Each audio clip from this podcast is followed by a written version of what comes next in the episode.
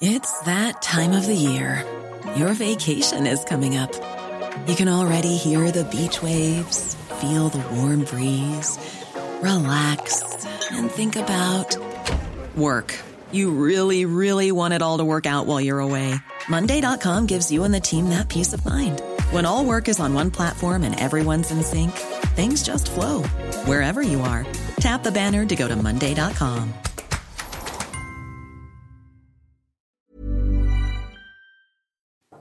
Il est presque 7 heures. Bienvenue si vous nous rejoignez euh, dans la matinale de CNews. À la une de l'actualité de ce mercredi 17 août, la recherche des suspects qui se poursuit à Colmar après l'assassinat d'un jeune homme de 25 ans.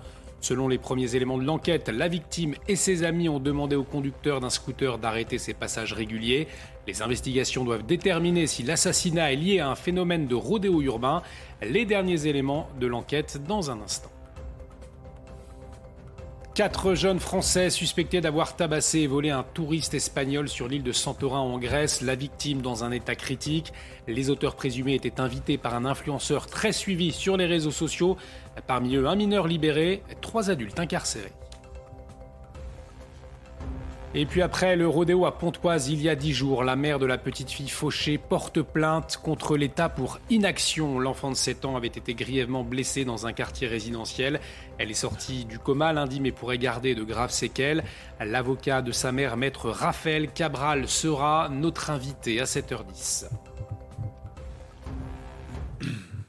La chasse à l'homme continue donc à Colmar. Après euh, la mort d'un jeune Afghan le week-end dernier, l'homme de 25 ans avait été blessé par balle alors qu'il protestait hein, contre le bruit d'un scooter, Marie. Le suspect faisait des allées et venues avec son véhicule. Beaucoup parlent de rodéo urbain, mais les premiers éléments de l'enquête semblent contredire cette hypothèse. On fait le point avec Aminat Adem.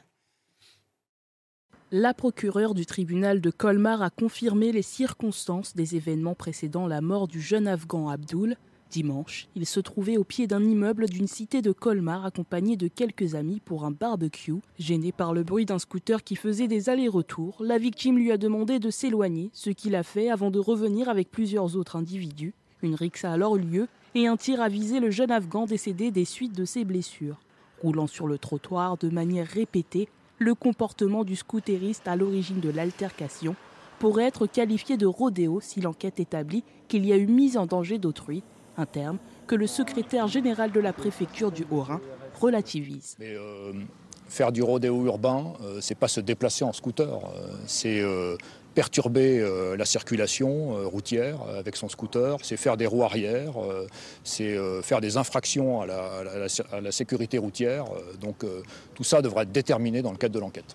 Actuellement, rien ne permet d'affirmer que le tireur et le conducteur du scooter soient une seule et même personne. Le suspect de l'assassinat est toujours recherché. Ils avaient été invités par un influenceur sur euh, Snapchat à Santorin en Grèce à passer quelques jours de vacances. Quatre jeunes des Français sont accusés d'avoir tabassé un touriste espagnol et de lui avoir volé son téléphone. La victime se trouve dans un état critique actuellement à l'hôpital. Parmi les quatre suspects, un mineur, il a été libéré. Les trois adultes ont été incarcérés. Michael Dos Santos nous raconte l'histoire de cette agression. Des vacances tout frais payées sur une île paradisiaque Ouais, ouais. Si, c'était pour eux. qui se transforment en enfer.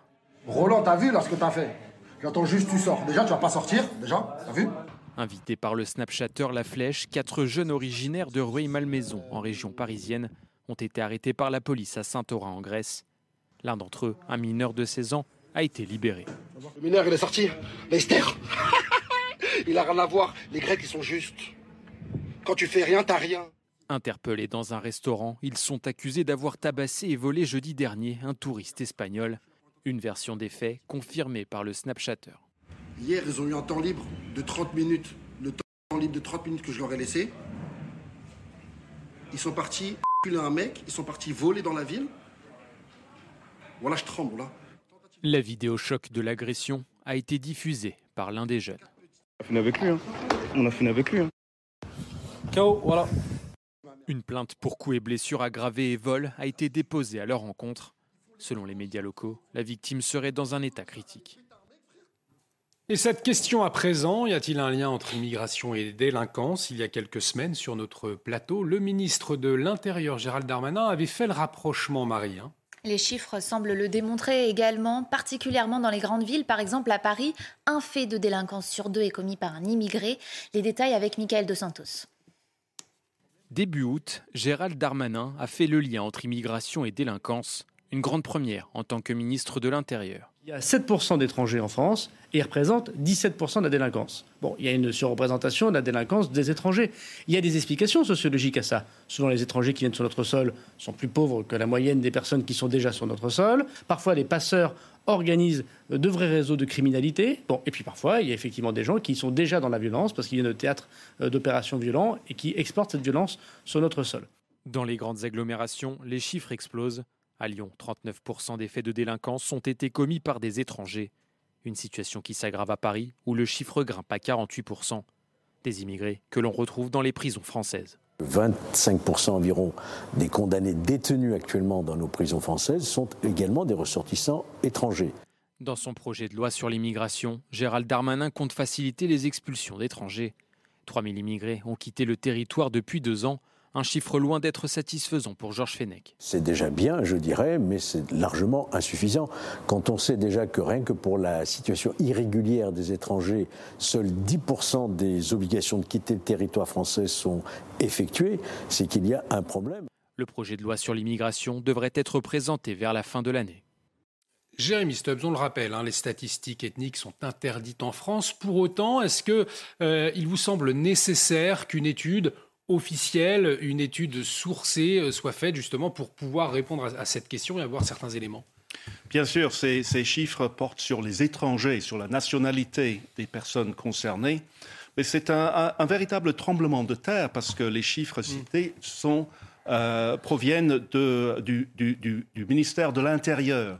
Alors, depuis des années, toutes les études universitaires nous disent qu'il n'y a aucun lien entre euh, immigration et criminalité eh bien, cette thèse-là est battue en brèche apparemment par euh, ces chiffres et euh, M. Darmanin lui-même niait ce lien il n'y a pas si longtemps, donc sa conversion est une véritable révélation. On peut en quelque sorte s'en réjouir si ça conduit à la vérité.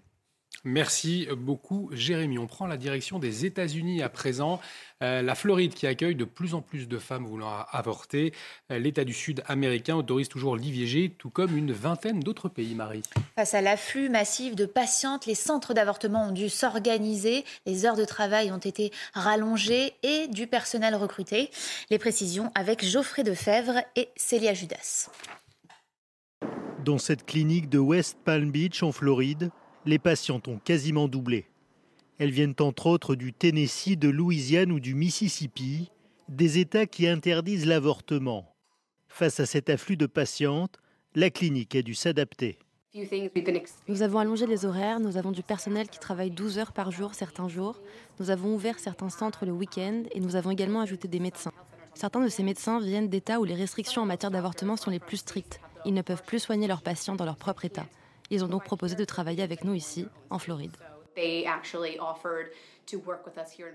Depuis juillet 2022, le délai légal pour avorter est passé de 24 à 15 semaines, ce qui amène les patientes à se rendre en clinique plus rapidement. Avec le renversement de la décision Roe vs Wade, honnêtement, ça a été angoissant.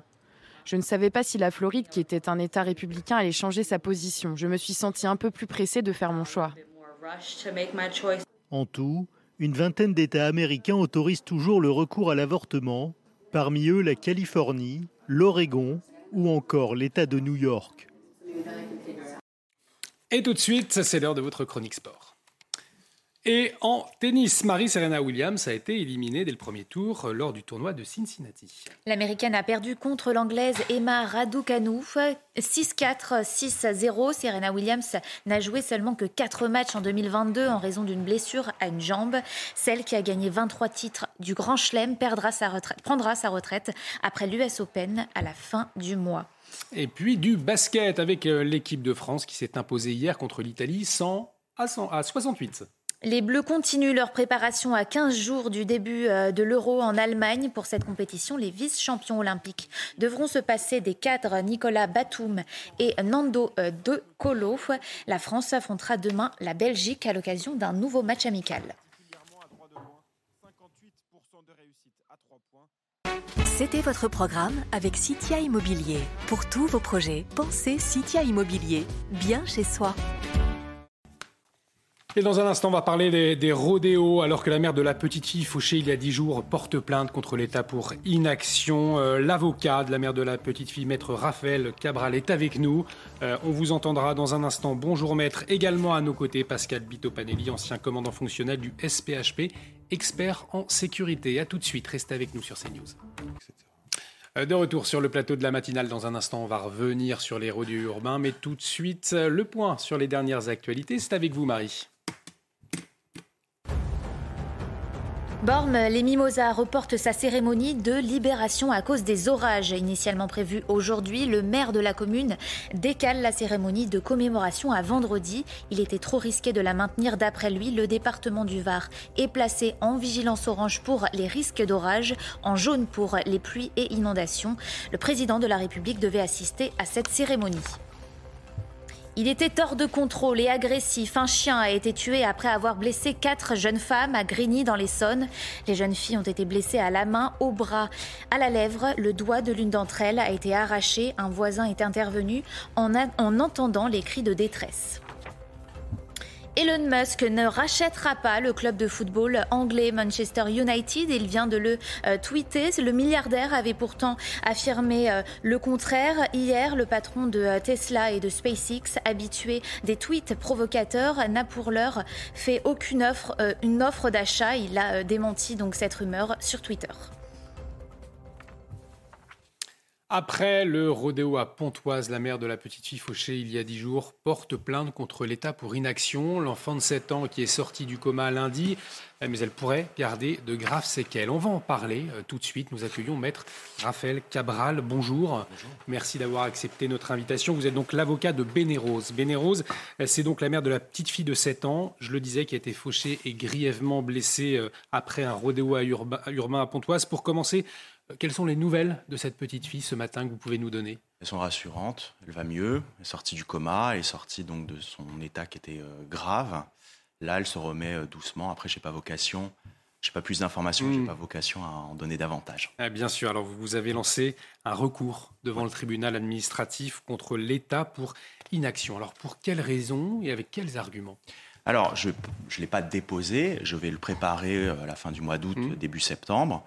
Pour moi, il y a dans ce dossier, dans ce drame, il y a des responsabilités individuelles, c'est-à-dire le conducteur de la moto, euh, ses éventuels complices. Mais il y a aussi une, euh, donc une difficulté collective, c'est-à-dire que l'État a été défaillant pour prévenir ce type de risque et pour prévenir euh, donc ce, drame.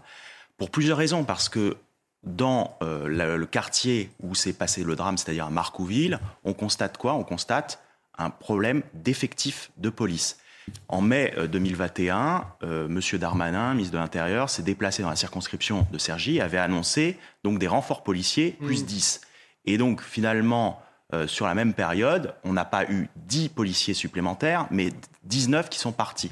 Donc là, il y a un manque d'effectifs qui empêche finalement les rondes, qui empêche finalement des patrouilles pour prévenir ce type de risque. Donc ça, c'est la première difficulté, c'est le premier problème dans ce dossier. Le deuxième problème dans ce euh, dossier, c'est les ordres qui sont donnés par la hiérarchie policière, je dis bien la hiérarchie policière, c'est-à-dire la non-intervention. Il y a une note du 18 août 2020 du directeur central de la sécurité euh, qui dit on intervient, on intercepte qu'à partir du moment où il y a des blessures physiques graves. Donc en réalité, la solution est simple, on intervient quand il y a un mort ou quand il y a un blessé grave. Hmm. Donc là, c'est une inaction et euh, cette inaction, je veux la porter devant le tribunal administratif pour engager la responsabilité de l'État. Il est hors de question que ce drame, finalement, ça soit un peu comme d'habitude, c'est-à-dire euh, une victime, des effets d'annonce, on laisse un peu passer le temps et on se, on se revoit dans un an pour parler exactement de la même chose. Donc c'est pour ça, je vais mener cette procédure pénale et cette procédure administrative en responsabilité pour que les choses cessent. Pascal Bito-Panelli, effectivement, il y a eu un problème d'effectif, il y a eu un, problème de stratégie pour stopper ces rodéos urbains euh, ces derniers mois. Ça fait plusieurs mois, effectivement, qu'on en parle. En tout cas, dès que les beaux jours arrivent, on sait que les, rodéos urbains vont arriver. C'est ça, il y a un phénomène de saison. On constate que cette forme de délinquance urbaine fait monter la pression, perturbe et inquiète quand même les Françaises et les Français. Euh, les problèmes d'effectifs dans la police, euh, les problèmes de répartition et d'action, écoutez, euh, sont, euh, comment dirais-je, face à ce phénomène, assez difficiles à réellement rationaliser. Mmh. Hein, on essaye de, déjà avec les lois de, août 2018, il y a eu quand même une, un effet accélérateur, puisqu'on a créé des, beaucoup de peines hein, qui vont de deux ans à cinq ans, rappelons-le.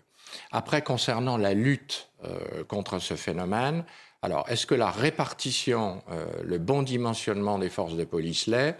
Moi, je pense qu'il y a eu, euh, sans faire de politique, quand même pas mal d'efforts de fait, et on a euh, un ministre qui est assez offensif sur la chose.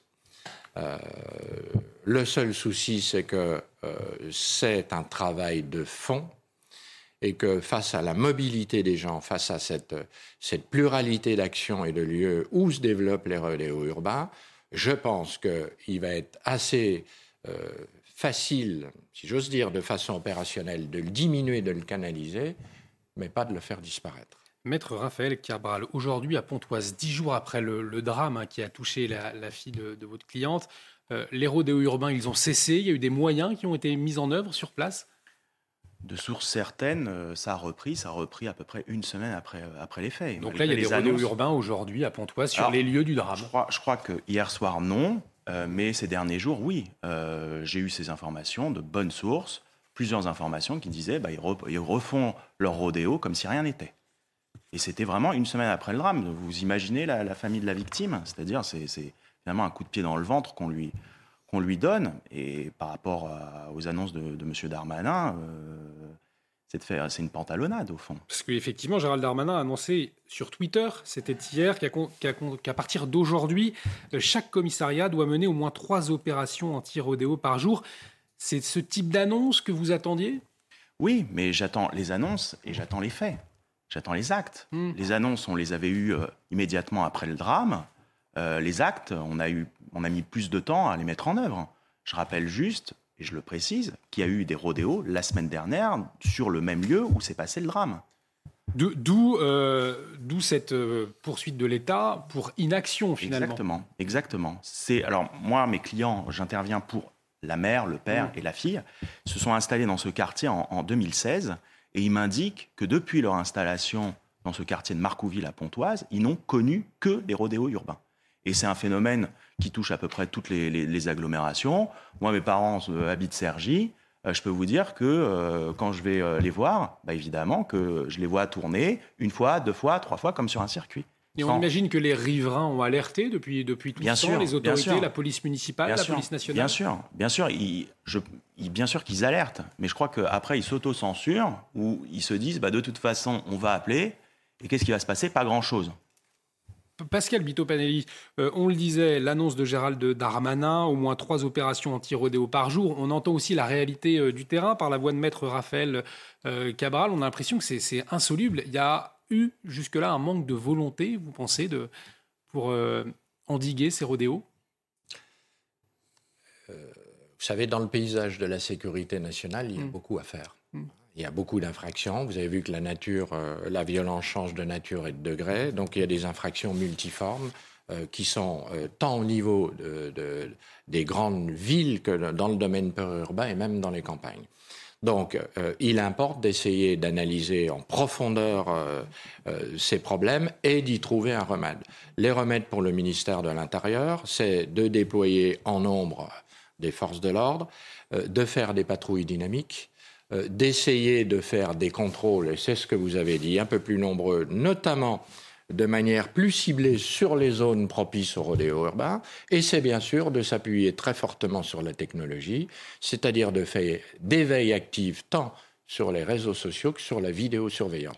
On pourrait aujourd'hui y ajouter les drones. Euh, après, c'est l'intervention de police. On l'a dit, on en a parlé, elle est difficile et délicate en flagrant délit. On a vu des expériences en Grande-Bretagne, le contact tactique, bref. On est en train d'avancer sur le sujet, mais euh, malheureusement, je pense qu'on n'a pas de solution miracle. Maître Raphaël euh, Cabral, est-ce que les, citoyens, eux aussi, ont un rôle à jouer dans, cette lutte contre les rodéos? Vous en appelez euh, à l'État, mais les, citoyens... Je n'ai pas de conseils à donner à quiconque, notamment au pouvoir public, mais je pense qu'il faut mener des actions de prévention, il faut associer finalement les acteurs locaux, c'est-à-dire les habitants, la commune, la police municipale, la police nationale. Je sais que c'est déjà le cas, euh, par exemple, à, Pontoise.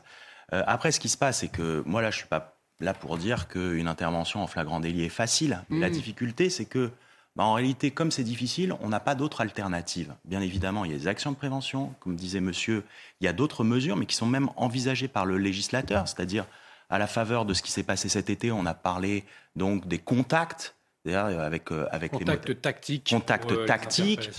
Pourquoi on n'a pas expérimenté? Les drones, on l'évoque. Pourquoi c'est pas expérimenté? Donc toutes les solutions, elles sont possibles pour éviter finalement qu'une intervention trouble gravement à l'ordre public. Je tiens à préciser quand même, je relativise cet argument-là. Mm. C'est-à-dire qu'on dit on n'intervient plus à partir du moment où une intervention serait créateur d'un désordre plus important. Mais là, ce qu'on voit, c'est que depuis ces dernières années, il y a des morts. Donc ça, c'est vraiment un trouble à l'ordre public. Il y a mm. des blessés. Même ma cliente, elle est blessée. Donc cet argument-là ne tient pas.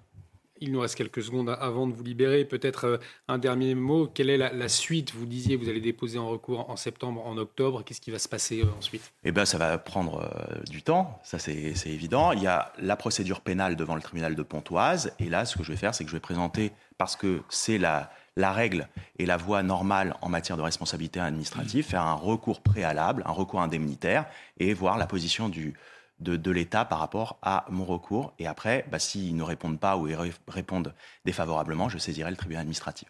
Merci beaucoup, euh, Raphaël Cabral, d'avoir accepté notre invitation sur CNews ce matin. Je le rappelle, hein, vous êtes l'avocat de, de Beneros, la mère de la petite fille de, de 7 ans qui a été fauchée, grièvement blessée après un rodéo urbain. C'était à Pontoise.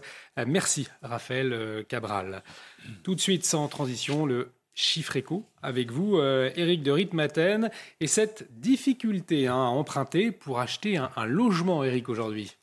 Oui, alors effectivement, et ça bloque, euh, c'est le taux d'usure hein, qui bloque tout simplement l'accès au crédit pour, euh, par exemple, le crédit immobilier. Alors, je vous allez voir d'ailleurs le chiffre. Hein. Ce taux d'usure, vous le connaissez, vous, si vous voulez prendre un crédit, il est à 2,57%. Et c'est quoi ce taux d'usure? Eh bien, en fait censé au départ protéger l'emprunteur, celui qui va prendre un crédit pour éviter que des banques montent artificiellement les taux ou prennent des frais de dossier trop importants.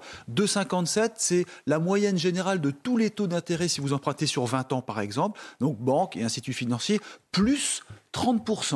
Vous voyez, on arrive à 2,57. Le problème, c'est comme les taux montent tous les jours et qu'il y a une tension sur les taux d'intérêt, ce seuil est atteint. Conséquence, c'est un crédit sur deux aujourd'hui pour l'immobilier qui est rejeté, qui est retoqué. 45% précisément, selon euh, l'Association française des intermédiaires en banque assurance. Et c'est un souci parce que euh, vous attendez votre crédit hmm. pour acheter un logement, on vous dit ah ben non, vous avez dépassé le seuil, je le répète, de 2,57%. Alors, l'ennui, c'est qu'il faudrait faire évoluer ce taux, mais le gouvernement l'a dit, le ministre de l'économie ne veut pas toucher à ce taux, et le président de l'association euh, euh, bancaire euh, intermédiaire en banque assurance a demandé au moins de faire une tolérance sur un mois, c'est-à-dire on bougerait, on monterait un peu ce seuil pour débloquer la situation, parce qu'actuellement il y a plusieurs milliers de dossiers qui sont bloqués et on ne sait pas comment les taux vont évoluer, et c'est un vrai souci pour ceux qui veulent emprunter actuellement.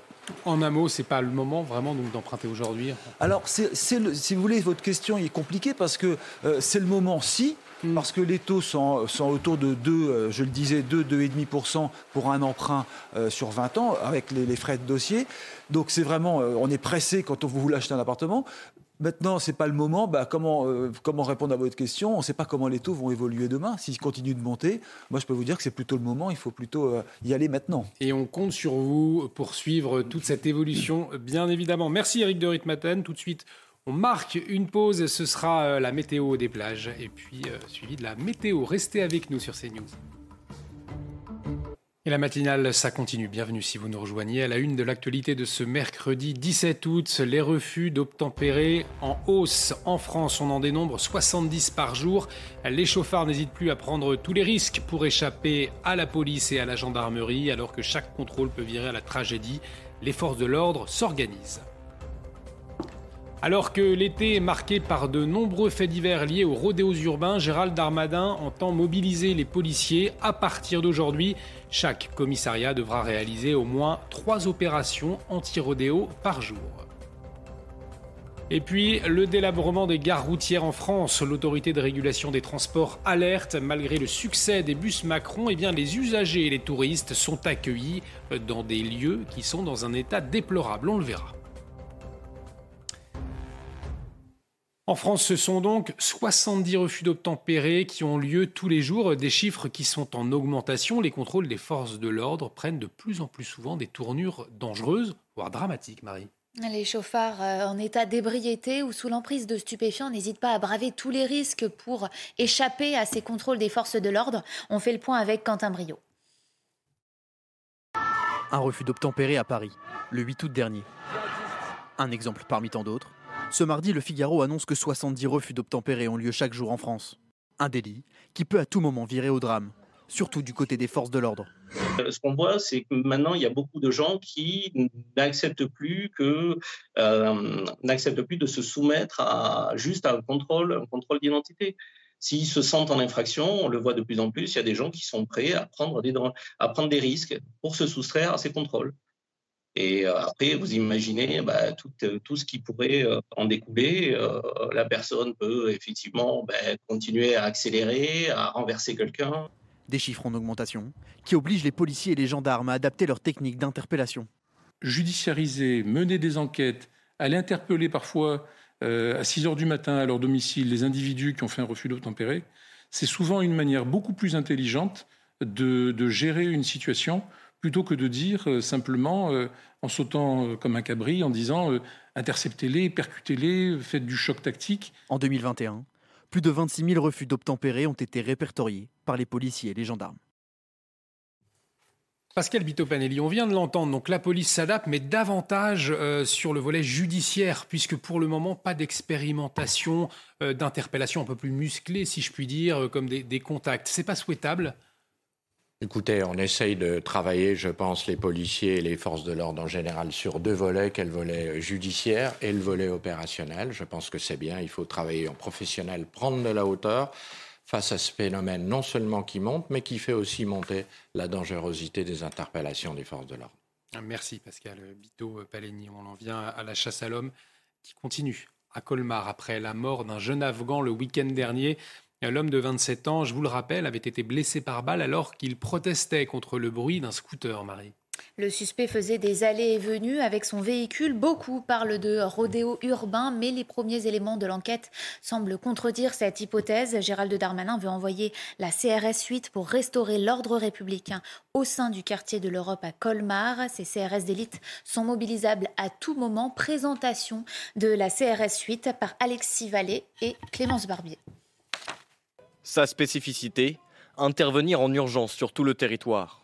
Mobilisable à tout moment, cette unité d'élite de 200 CRS est formée pour intervenir sur des violences urbaines et de troubles à l'ordre public, comme c'est le cas sur ces images lors du convoi de la liberté en février dernier à Paris, mais aussi dans des quartiers de reconquête républicaine. Ils avaient une volonté de, récupérer, hein, de reconquête. Quand on parle de reconquête, c'est qu'on a perdu quelque chose. Euh, donc de, récupérer des territoires où l'ordre ne régnait plus forcément et, euh, euh, les, effectifs locaux avaient du mal à, travailler sereinement. donc ben, maintenant, on a donc cette unité qui vient en appui ponctuellement. Mais pour certains, cette unité n'est pas opérationnelle. La CRS 8, c'est un objet de communication qui a été créé exactement pour marquer les esprits et dire voilà, on a un outil euh, euh, exceptionnel, spécialisé, avec 200 policiers qui sont H24 mobilisables. Ils, sont, ils ont été créés pour, pour être utilisés en maintien de l'ordre de haute intensité. Et systématiquement, on les envoie après la bataille. Les unités sont déployées en renfort quelques jours seulement. Si la CRS 8 démontre son utilité et son efficacité, Gérald Darmanin envisage d'élargir le dispositif. Pascal Bito-Panelli, on voit une CRS suite qui divise. Hein. On l'entendait, un objet de communication pour les uns, euh, une unité euh, au contraire très efficace euh, pour les autres. Qu'en est-il? Alors moi, je respecte les, propos de, tout à chacun. personnellement, je trouve que c'est une bonne mesure.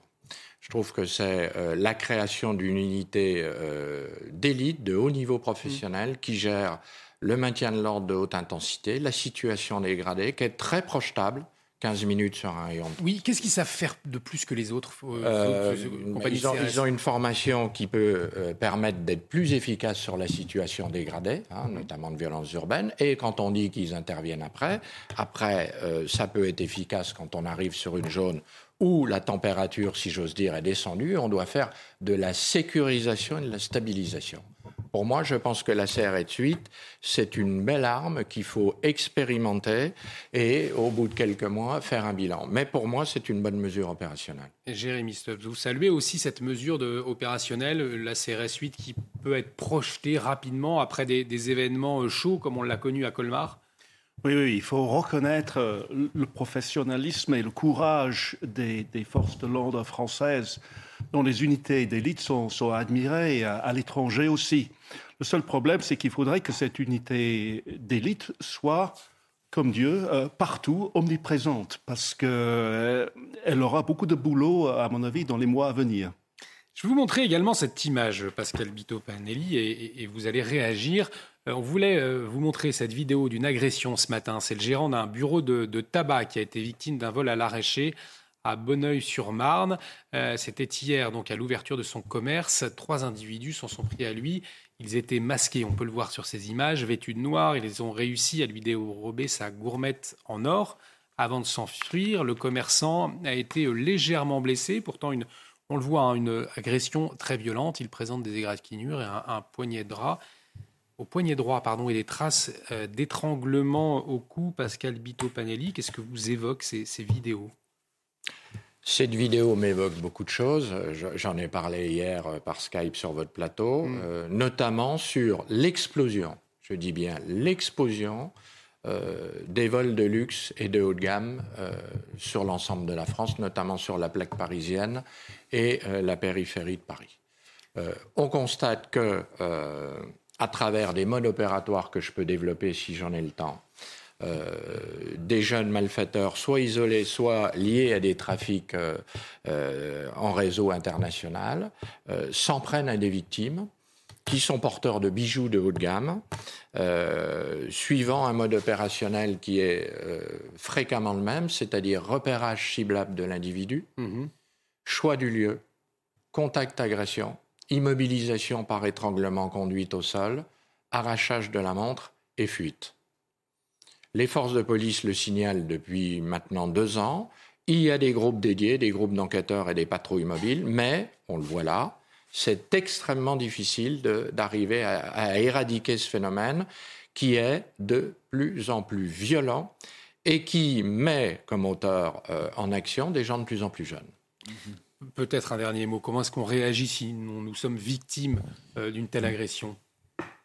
C'est difficile de le dire. Tout va dépendre, bien sûr, de, de, l'individu. Euh, si on est champion du monde de boxe ou si on est quelqu'un qui a 90 ans, la réaction sera différente. Mm. En tout état de cause, on peut donner des conseils de prudence. Euh, des gens qui sont aujourd'hui porteurs de monde de, haut de gamme ou de bijoux haut de gamme doivent être vigilants, doivent être prudents, doivent peut-être changer leur, façon de malheureusement de sortir. Euh, je, je donne souvent comme conseil aux gens euh, qui ont des montres de haut de gamme, par exemple, de les mettre au poignet droit plutôt qu'au gauche, parce que les gens font du repérage sur le poignet et sont, font aussi du vol qu'on appelle au rétroviseur, c'est-à-dire vont casser votre rétroviseur et vous faire de l'arrachage de montre. On a une technique de malfaiteurs qui vous demande l'heure euh, pour voir la valeur de votre montre. Je conseille de donner l'heure plutôt avec son téléphone. Hmm. Euh, et je conseille surtout d'être très discret dans le port de ces montres, bien sûr avec l'été, de ne pas mettre, euh, par exemple, une montre de plusieurs centaines de milliers d'euros avec un t-shirt. C'est malheureux de donner ces conseils-là, mais les conseils aujourd'hui de prudence et de vigilance sont importants. On doit passer de l'insouciance, malheureusement, à un stade de vigilance active. Merci pour, euh, pour ces conseils, Pascal Bito-Panelli. On continue euh, avec, vous l'avez d'ailleurs peut-être remarqué, hein, si vous l'avez pris le bus récemment, nos gares routières seraient délabrées. C'est ce qu'affirme hein, en tout cas l'autorité de régulation des transports, hein, Marie. Oui, hein, elle pointe du doigt le manque d'entretien et le manque d'aménagement de ces infrastructures. La faute au car Macron. D'après les experts, les gares routières ne se sont pas améliorées depuis l'ouverture à la concurrence du marché par Emmanuel Macron en 2015. Les détails avec Redam Rabbit. Des infrastructures vétustes, des graffitis. omniprésent sur les murs. Voilà comment sont accueillis les quelques 12 000 personnes qui transitent par la gare de Paris-Bercy chaque jour. La capacité d'accueil est limitée, l'air vicié par les pots d'échappement, les clients étouffent. On est dehors parce que c'est vrai qu'il n'y a aucun intérêt de rester euh, à attendre notre Flixbus euh, dans cette gare routière toute noire où il n'y a des, que des autobus et il n'y a rien pour, euh, rien, d'agréable. C'est pas la gare de Lyon. Il faut faire un peu de propreté, il faut organiser l'accueil, il faut également organiser les, voyages au mieux que de laisser les gens attendre comme ça sans qu'il y ait un suivi.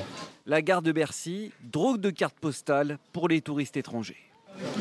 Il fait trop chaud à l'intérieur. Je suis obligé de sortir. Il y a trop de monde. Depuis l'apparition des bus Macron en 2015, cette gare n'a jamais été rénovée. À l'instar d'autres lieux d'accueil, l'autorité de régulation des transports estime que les prestations sont insuffisantes, voire inexistantes. Les principaux opérateurs de bus paraissent bien impuissants. Il y a certainement des, choses à faire. Euh, voilà, pour l'instant, c'est celle-ci, c'est la plus grande gare d'Europe. Il ne faut pas, euh, faut pas l'oublier. Euh, donc, on fait, on fait comme on peut avec ce qu'on a. La gare routière de Bercy, un fardeau pour la mairie de Paris, qui espère l'inauguration d'une nouvelle gare à la Porte Maillot d'ici 2024. Allez, cette nouvelle qui va nous faire euh, un peu rêver. Maintenant, un Paris-Miami en moins de 5 heures. La compagnie American Airlines vient de commander 20 avions supersoniques pour 2029. Eric de Ritmaten, le retour des supersoniques, est-ce que c'est possible? Eh bien, ça nous ramène à l'époque du Concorde. Vous vous souvenez sûrement, peut-être vous ne l'avez pas pris, mais en tout cas, Concorde, c'était de 1976 à 2003. Puis, vous savez, entre les deux, il y a eu l'accident à Roissy. Alors, retour au Concorde, pas vraiment, parce que l'avion qui est développé par Boom Supersonic, c'est une start-up américaine, il ira un peu moins vite. Il ira à 1700, 1800 à l'heure et non pas 2000 comme Concorde. Il y aura 80 personnes à bord. Je dis il y aura, mais c'est encore un projet sur le papier. Hmm. Ce qui est important, c'est de voir beaucoup de compagnies y croient. United Airlines, Japan Airlines, Virgin et hier American Airlines, l'américain qui a commandé 20 supersoniques, donc à cette société Boom Supersonic, et qui a pris 40 options. Alors ça veut dire quoi? Ça veut dire que c'est possible de faire un avion supersonique. Pour l'instant, les moteurs, ce sont des moteurs d'avions de chasse. La question principale, c'est de savoir si un, ces avions consommeront du carburant traditionnel. Dans ce cas-là, ce n'est pas faisable. Il faut du carburant vert, il faut peut-être même de l'hydrogène, ça oui. Deuxièmement, le bruit. Avec la législation actuelle, il faut bien vous dire que Concorde ne volerait plus. Ça serait impossible. Donc il faudra réduire le bruit. Et puis enfin, troisième point, le prix du billet d'avion. J'ai regardé, vous savez combien ça coûtait? Paris-New York en Concorde Ça ferait aujourd'hui 5 à 6 000 euros l'aller-retour. Mm. Donc euh, c'est pas possible. Même si on vous dit vous ferez Paris-Miami en, en, 5 heures, ça, ça fait rêver. Mais si le prix du billet est trop élevé, il n'y aura pas beaucoup de candidats au portillon. On attendra donc un peu, mon cher Eric. Merci beaucoup. Vous restez avec nous. On marque une pause. Dans un instant, on va aller à, Toulouse, dans les coulisses d'un entrepôt euh, qui prépare la rentrée scolaire, un entrepôt rentrée euh, discount. Jean-Luc Thomas est sur place, il va tout nous raconter. Restez avec nous sur CNews. Et de retour sur le plateau de la matinale, il est presque 7h45, l'heure du rappel des titres avec vous, Marie. Quatre jeunes Français sont accusés d'avoir tabassé un touriste espagnol et de lui avoir volé son téléphone. Ils avaient été invités par un influenceur sur Snapchat à Santorin, en Grèce, à passer quelques jours de vacances. La victime se trouve actuellement dans un état critique. Parmi les quatre suspects, un mineur, il a été libéré. Euh, les trois adultes ont été incarcérés. La suite des incendies en France. Hier, un jeune homme de 22 ans a été condamné à 8 mois de prison avec sursis. Il a été reconnu coupable d'avoir déclenché un incendie volontaire dans les Ardennes il y a une semaine. Ivre, le pyromane avait déclenché le feu avec de l'essence et un briquet à seulement 300 mètres des habitations. L'aéroport d'Orly retrouve sa fréquentation d'avant-crise sanitaire avec 3,1 millions de passagers ce mois-ci. Le trafic atteint 99% du niveau de juillet 2019. L'autre grand aéroport euh, parisien a également vu sa fréquentation augmenter. Paris-Charles de Gaulle a retrouvé 86% du trafic d'avant-crise. Et on prend la direction de Toulouse tout de suite dans l'entrepôt euh, d'un magasin discount qui vend des, fournitures scolaires. Alors comment eh bien, ça se prépare une rentrée scolaire dans un magasin en ligne? Euh, vous êtes sur place, Jean-Paul euh, Jean Thomas. vous êtes, vous n'êtes pas seul d'ailleurs. Vous êtes avec le cofondateur hein, de, ce magasin en ligne.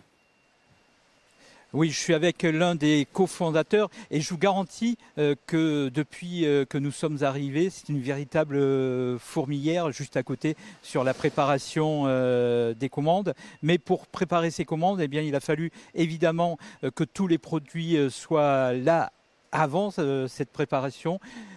Pour votre société, comment et quand vous commencez la, rentrée scolaire? Alors, Dès que la rentrée précédente est terminée, nous commençons à rechercher des produits, contacter les fournisseurs pour essayer d'avoir les meilleurs prix, acheter en grosse quantité. On essaie d'avoir aussi les nouvelles tendances, les produits qui vont sortir. On, on fait beaucoup attention au retour des mamans parce que c'est les mamans qui achètent plus que les papas, dit ah, tiens, on, aimerait bien avoir ça pour nos enfants, on essaie de trouver les produits, donc on contacte les fournisseurs, si possible en France, pour essayer de se faire livrer assez vite. Donc c'est vraiment, on enchaîne dès que septembre est passé, tout de suite on enchaîne pour commencer à préparer la, rentrée prochaine au niveau maroquinerie, cartal, au niveau papeterie, stylo, au niveau des cahiers.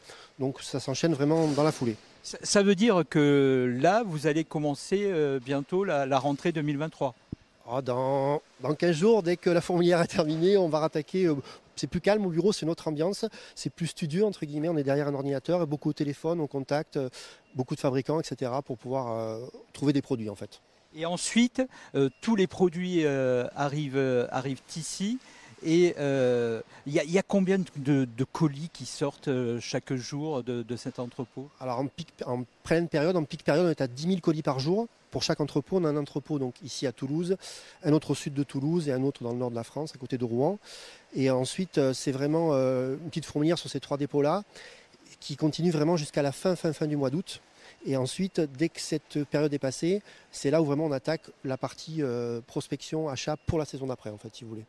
Alors, pour euh, cette rentrée euh, scolaire, il y a eu, euh, comme d'habitude, l'enquête de Famille de France qui est sortie hier, qui dit que pour la première fois cette année, eh bien, le budget global dépasse les, 200 euros.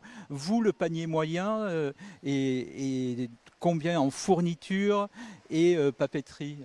Alors, 200 euros, je trouve que c'est un petit peu exagéré. On est, on est on est un petit peu en dessous de 100 euros.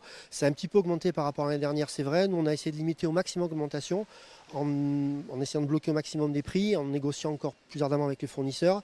Mais avec 100 euros, on fait sa rentrée euh, pour un enfant. Je parle de fourniture scolaire, c'est-à-dire écriture, euh, cahier, machine à calculer. Ensuite, par contre, quand on rajoute un cartable, c'est sûr que ça fait un petit peu gonfler le panier, mais en fourniture propre, avec 100 euros, on s'en sort largement.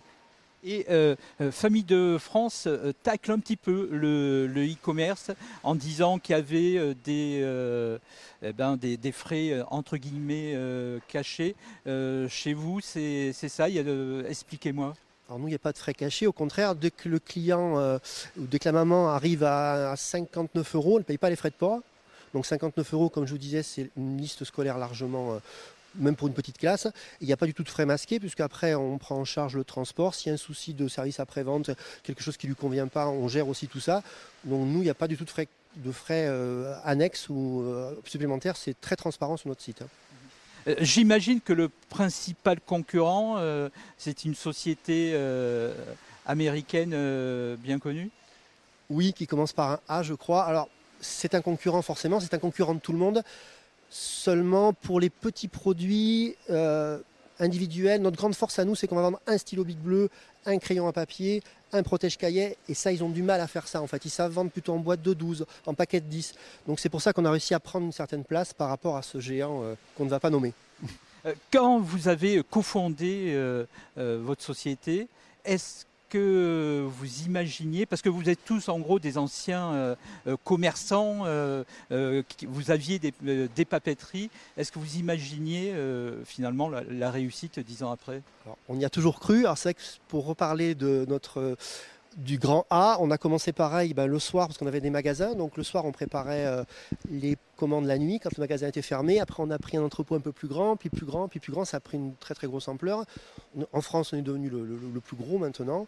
Et on y a toujours cru, on s'est, vraiment battu, on a tout fait pour que ça fonctionne. On s'est mis à la place des, parents d'élèves, parce qu'on on, connaît bien le métier. On s'est dit qu'est-ce, qu'on va faire pour simplifier leur vie. Quoi? Parce que le retour, c'est grâce à nos clients que nous avions dans les magasins physiques. Oh, on en a marre de faire la queue, même chez vous, vous êtes sympa et tout, mais on fait la queue pour acheter nos fournitures. Vous pouvez pas faire un site internet Et là, on s'est dit, ouais, banco. il y avait rien qui n'existait justement avec ces produits à l'unité et facile. En 30 secondes, euh, on, clique, clique, clique, on tape cahier, cahier rouge, cahier vert. Et c'est très très simple en fait pour, le, pour la, maman. Voilà donc pour euh, rentrer Discount euh, et cet entrepôt et puis son histoire. Et puis tout à l'heure, on parlera de tous les nouveaux produits écolos. Merci beaucoup, mon, cher Jean-Luc. Pardonnez-moi, j'ai écorché votre prénom euh, tout à l'heure, donc je vous présente mes sincères excuses. Effectivement, le Made in France et les articles durables, eh sont-ils plébiscités par les clients? Vous nous direz ça euh, tout à l'heure. Merci, Jean-Luc Thomas. Euh, tout de suite, on va parler d'économie avec vous, Eric. A une bonne nouvelle pour le retour de vacances, puisque les carburants baissent les carburants baissent et ils vont continuer hein, de baisser. C'est ça qui est important. Alors certains se demandent comment se fait-il avec la tension internationale actuelle. Eh bien tout simplement, vous avez le ralentissement de l'économie. On parle, vous savez, d'une baisse de croissance. Elle sera moins forte que prévu jusqu'à la fin de l'année parce que vous avez l'inflation et donc, eh bien, euh, l'inflation freine la consommation. Donc là, premier point, euh, l'économie ralentit, donc on commande moins de pétrole. Deuxièmement, la Chine, vous savez, qui bat un peu de l'aile. On était habitué à avoir une chaîne qui surproduisait. Eh, eh bien, aujourd'hui, il y a aussi il y a un ralentissement qui est prévu en Chine et qui dit ralentissement dit moins de production et moins de commandes de pétrole, donc jusqu'à la fin de l'année. Et puis troisième raison, le retour probable du pétrole iranien. Là, c'est très important puisque pour l'instant, le pétrole iranien reste bloqué par l'embargo américain. Si ça se débloque, si ça se dégèle, eh bien tout cela est une perspective positive pour les cours du pétrole. Et donc on voit la courbe. Il suffit de regarder euh, les cours du Brent. Hein, c'est la référence pour nous Européens. C'est le pétrole de la mer du Nord. Eh bien, il est entraîné à la baisse. Actuellement, il est à 92 dollars alors qu'il était au mois de mars à 130 dollars le baril. Ça reste cher encore 92 aujourd'hui parce que vous voyez qu'en août 2021, il y a exactement un an, on était à 64. Mais cela montre quand même une tendance à la baisse régulière. Et si vous allez à la pompe, vous le voyez aujourd'hui, hormis les autoroutes où ça reste quand même assez élevé, quand vous êtes euh, dans les périphéries urbaines, eh bien, on se rend bien compte que le pétrole, le prix du carburant a baissé. Aujourd'hui, la moyenne, selon l'UFIP, l'Union des Françaises du pétrole, c'est 1,73€ pour le samplon 95. 1,73€, c'est un prix moyen. Quand vous allez en grande surface, ça peut être beaucoup plus bas. Sur autoroute, c'est plus haut. Pourquoi ça? Parce que la France, c'est un pays formidable qui aide et subventionne en ce moment le prix du carburant. Vous avez vu écrit 18 centimes, mm. c'est l'aide hein, jusqu'à la fin du mois d'août. Mais la bonne nouvelle, c'est que cette aide va être augmentée par le ministère de l'économie. Elle va passer à 30 centimes par litre pour septembre et octobre. Et ensuite, on reviendra à 10 centimes d'aide. Ça crée d'ailleurs une polémique parce que vous avez beaucoup de frontaliers allemands, belges, suisses qui passent la frontière pour faire leur plein d'essence en France. Et ça vaut le coup. Je regardais en Suisse le prix du litre. Vous savez combien il est actuellement L'équivalent en euros, 2,20 euros le litre. Et chez nous, je le rappelle, 1,73 euros. Ça vaut le coup quand même. Hein. On peut dire vraiment merci à la France pays champion du monde des aides et des subventions. Merci euh, Eric pour ces bonnes nouvelles. Jérôme Béglé, directeur de la rédaction Le Journal du Dimanche, nous a rejoint. Bonjour Jérôme. Bonjour Olivier. Bonjour Jérôme. Dans un instant, votre édito politique. On va revenir sur les rodéos sauvages, l'incivilité, les violences condigènes, les faits divers. Ce fut l'été de l'insécurité. On a ce sentiment-là en tout cas. Vous nous en parlez dans un instant. Restez avec nous. À tout de suite sur CNews. Sur le plateau de la matinale avec Jérôme Béglé, directeur général de la rédaction Le Journal du Dimanche, pour l'édito politique. Jérôme, alors rodéo sauvage, incivilité, violence quotidienne, faits divers. En France cet été, ce fut l'insécurité permanente en fait, Jérôme. Oui, toujours intéressant de se plonger dans la presse quotidienne régionale. Intéressant et navrant. Euh, mieux que quiconque, elle est un thermomètre presque infaillible de notre pays. Or, depuis ce printemps, elle regorge de récits souvent épouvantables de petites violences du quotidien. Celles-ci étaient autrefois localisées dans des banlieues, en tout cas dans des zones où la pauvreté et l'immigration atteignaient des records. Désormais, il semble que toute la France soit logée à la même enseigne. Euh, les chiffres des rodéos, d'ailleurs, que l'on ne peut plus appeler urbains, tant ils, sont, ils se signalent sur tout le, le territoire, chiffres publiés dans le JDD ce dimanche, sont assez éloquents. Du 11 mai au 11 juillet, donc sur deux mois, 8000 opérations de police ont été menées contre ces rodéos. 136 133 personnes ont été contrôlées, 1200 interpellées, 576 placées en garde à vue. Ajoutez à cela près de 20 000 verbalisations et 700 engins saisis. Sur un autre registre, pas un jour ou presque, sans qu'un touriste se fasse agresser ou détrousser euh, sa montre de luxe, même sur les Champs-Élysées ou dans des quartiers réputés sûrs de la capitale. Dans le même ordre d'idée, reconnaissons que, évidemment, malheureusement, la plupart des incendies qui ont ravagé euh, les quelques 60 000 hectares de forêt en France étaient de nature criminelle. Depuis le début des vacances, cette litanie nous accompagne partout où nous allons. Et mis à part quelques prises de position marquées, il ne semble pas que ces incivilités soient devenues une priorité pour ceux qui nous gouvernent. Et Jérôme, cette violence, cette délinquance, est-ce que euh, ce sont des spécificités françaises? Alors, certes non. Et l'attentat dont a été victime Salman Rushdie euh, dans le nord des États-Unis montre qu'aucun pays n'est à l'abri de l'ensauvagement de nos sociétés. Mais en France, on a toujours un réel problème à voir la vérité et à dire la vérité en face. À Grenoble et à Lyon, par exemple, les maires pensent encore que les caméras de vidéoprotection portent atteinte à la vie privée de leurs administrés ou qu'elles sont de peu d'efficacité, ce qui est faux et prouvé comme étant faux. Plus étonnant encore euh, est que la sécurité soit toujours considérée comme une valeur de droite. Dans la Macronie, on laisse Gérald Darmanin s'égosiller. Rares sont les ministres qui viennent lui prêter main forte sur ce sujet, à commencer par la première d'entre eux, plus prompte à monter au front quand il s'agit d'aborder des questions de travail ou de solidarité. Alors qu'en Grande-Bretagne, en Italie ou en Suisse, pour ne prendre que des pays frontaliers, la sécurité est l'affaire de tous, et même des partis sociodémocrates, qui se sont saisis de cette question, conscients qu'il y en allait de leur survie politique. Alors que chez nous, la NUPES n'évoque pas le sujet, si ce n'est pour fustiger le tout sécuritaire, voire insulter les forces de l'ordre. Quelques-uns de ses élus alimentent une bien peu républicaine haine anti-flic. Ne nous étonnons pas alors de dénombrer dans notre pays un refus d'obtempérer toutes les demi-heures. Si l'on conteste le bien fondé des interventions des gendarmes ou de la police, on donne un message explicite à ne pas les respecter ni tenir compte de leurs demandes. Partout où l'on se tourne dans notre société, celle-ci souffre d'un déficit d'autorité. Et ça commence dès le haut de la pyramide contester la légitimité d'une élection, par exemple, au prétexte que le résultat ne vous convient pas, créer à l'Assemblée nationale un brouhaha permanent, c'est aussi bafouer l'autorité de l'État. Le poisson pourrit toujours par la tête avec coutume de répéter Mao. Et il avait raison.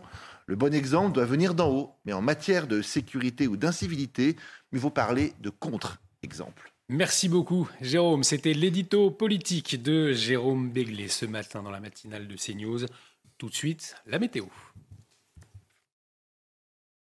La météo avec BDOR. L'agence BDOR vous donne accès au marché de l'or physique. L'agence BDOR, partenaire de votre épargne.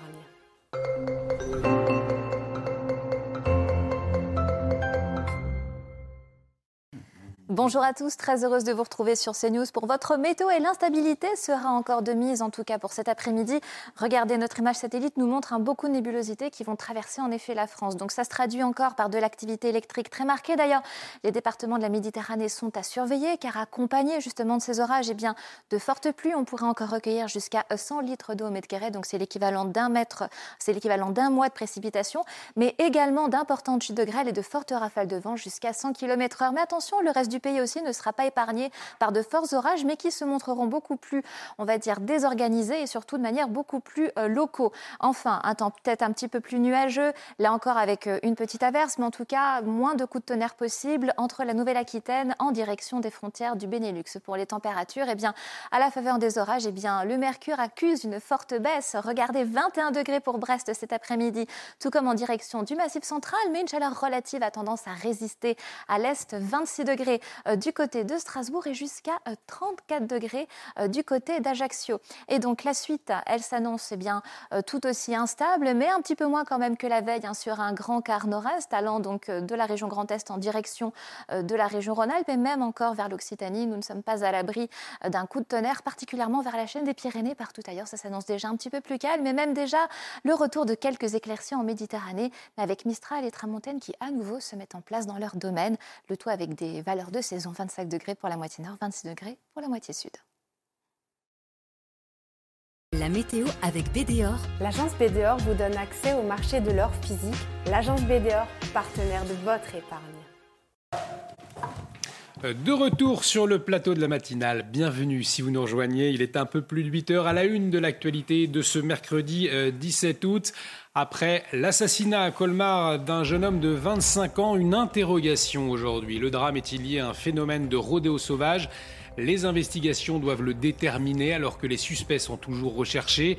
Euh, comment la justice définit-elle un rodéo sauvage? Toutes les explications dans un instant avec notre journaliste police-justice, euh, Sandra Buisson. Quatre jeunes Français suspectés d'avoir tabassé et volé un touriste espagnol sur l'île de Santorin en Grèce. La victime est dans un état critique.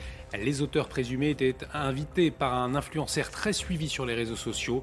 Parmi eux, un mineur libéré, trois adultes incarcérés.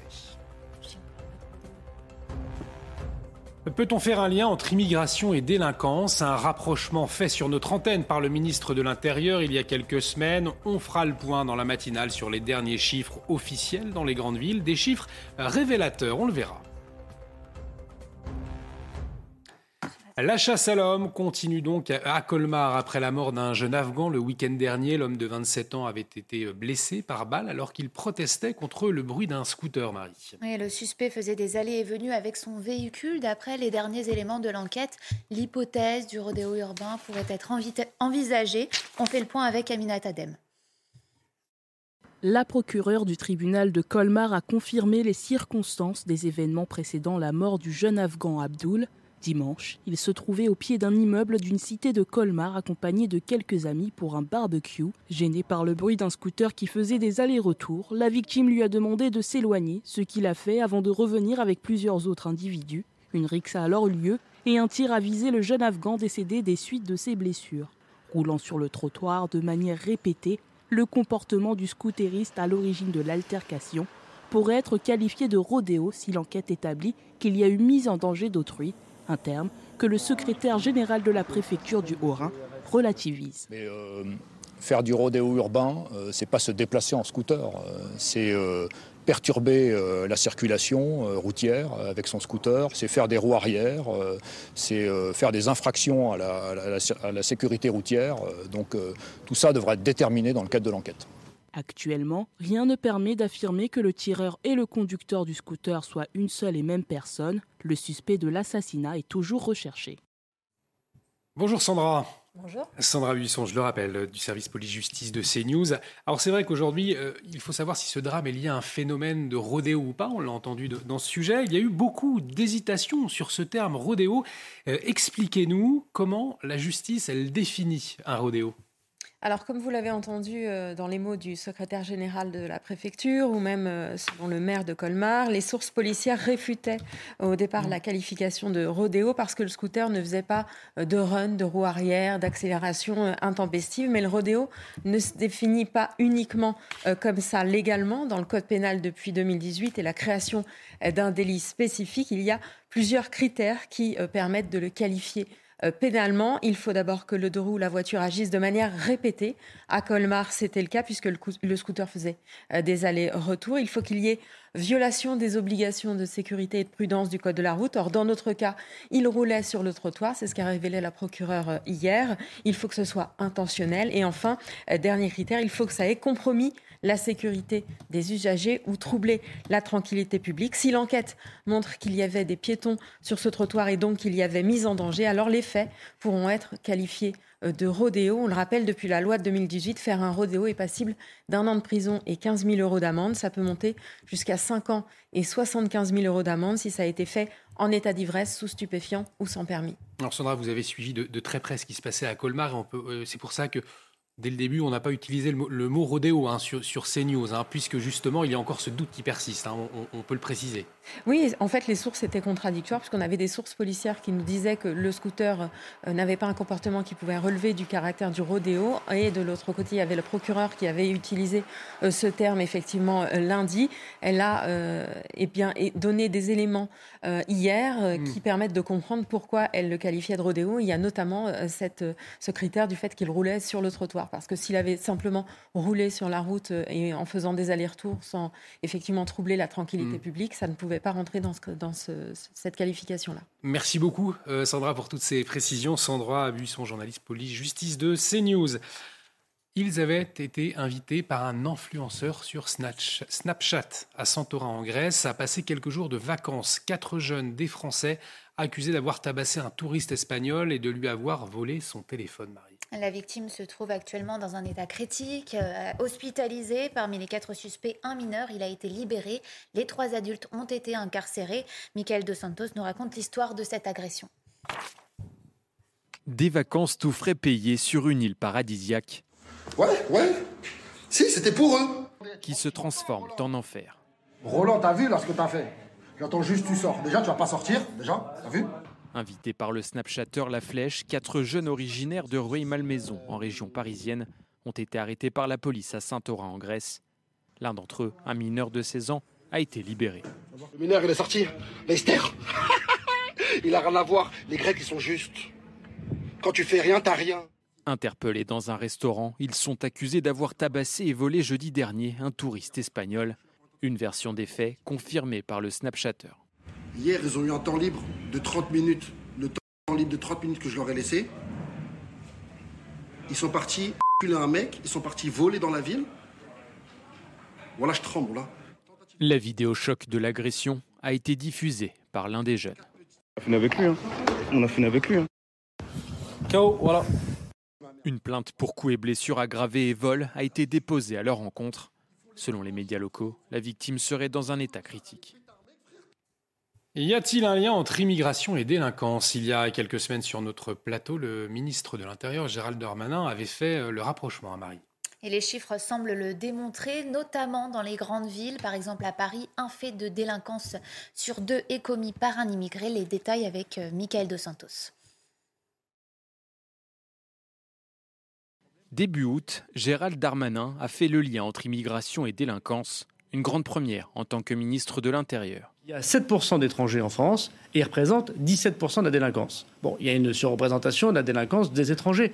Il y a des explications sociologiques à ça. Souvent, les étrangers qui viennent sur notre sol sont plus pauvres que la moyenne des personnes qui sont déjà sur notre sol. Parfois, les passeurs organisent de vrais réseaux de criminalité. Et puis parfois, il y a effectivement des gens qui sont déjà dans la violence parce qu'il y a un théâtre euh, d'opérations violents et qui exportent cette violence sur notre sol.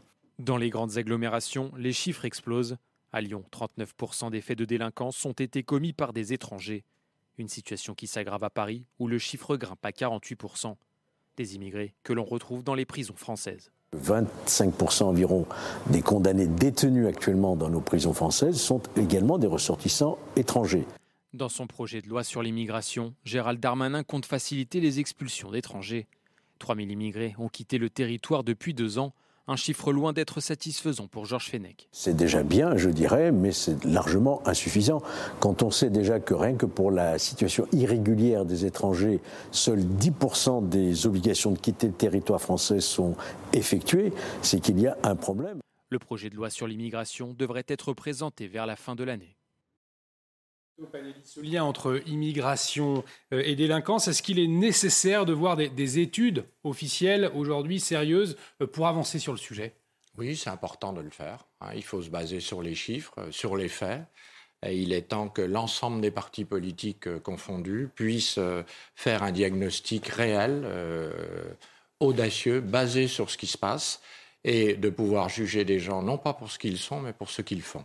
Merci euh, Pascal Bito euh, Panelli. On en vient à la météo avec cinq départements autour de la Méditerranée qui sont toujours en vigilance orange pour des risques d'orage, euh, dont quatre pour également pluie, inondation et à Paris.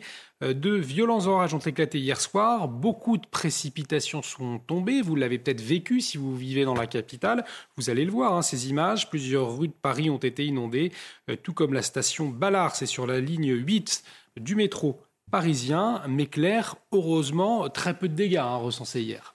Exactement, et vous l'avez parfaitement euh, expliqué. En effet, plusieurs ruissellements ont été observés donc, euh, hier soir, que ce soit dans les rues de la capitale, avec même quelques stations de métro inondées, comme c'est le cas pour Ballard ou encore d'Enfer Rocheron, mais il a plu également dans d'autres régions. Hein. C'était le cas hier, par exemple, sur l'ensemble de la Bretagne, mais également dans le Loiret, la Haute-Garonne. Et là, surtout, eh bien, nous allons nous concentrer sur la Méditerranée, ou encore euh, bien, quelques départements qui sont placés en alerte orage et pluie inondation vont encore bah, faire parler d'eux. Donc encore des orages qui vont, qui vont se montrer donc localement violents. Donc quand on dit violent, donc c'est accompagné de fortes chutes de grêle, mais aussi d'importants cumuls de pluie. En l'espace de quelques heures, peut encore tomber jusqu'à 100 litres d'eau au mètre carré pour vous faire un ordre d'idée. C'est l'équivalent de 1 à 2 mois de précipitation. Et vu que les sols sont historiquement secs, un sans précédent depuis 1976, eh bien, nous ne sommes pas à l'abri encore de phénomènes glissants, de ruissellement, d'inondations, encore de débordements. C'est pour ça qu'il faut être absolument vigilant. Donc ces orages et l'évolution, eh bien, ils vont être encore stationnaires en bonne partie de matinée, que ce soit vers le Gard,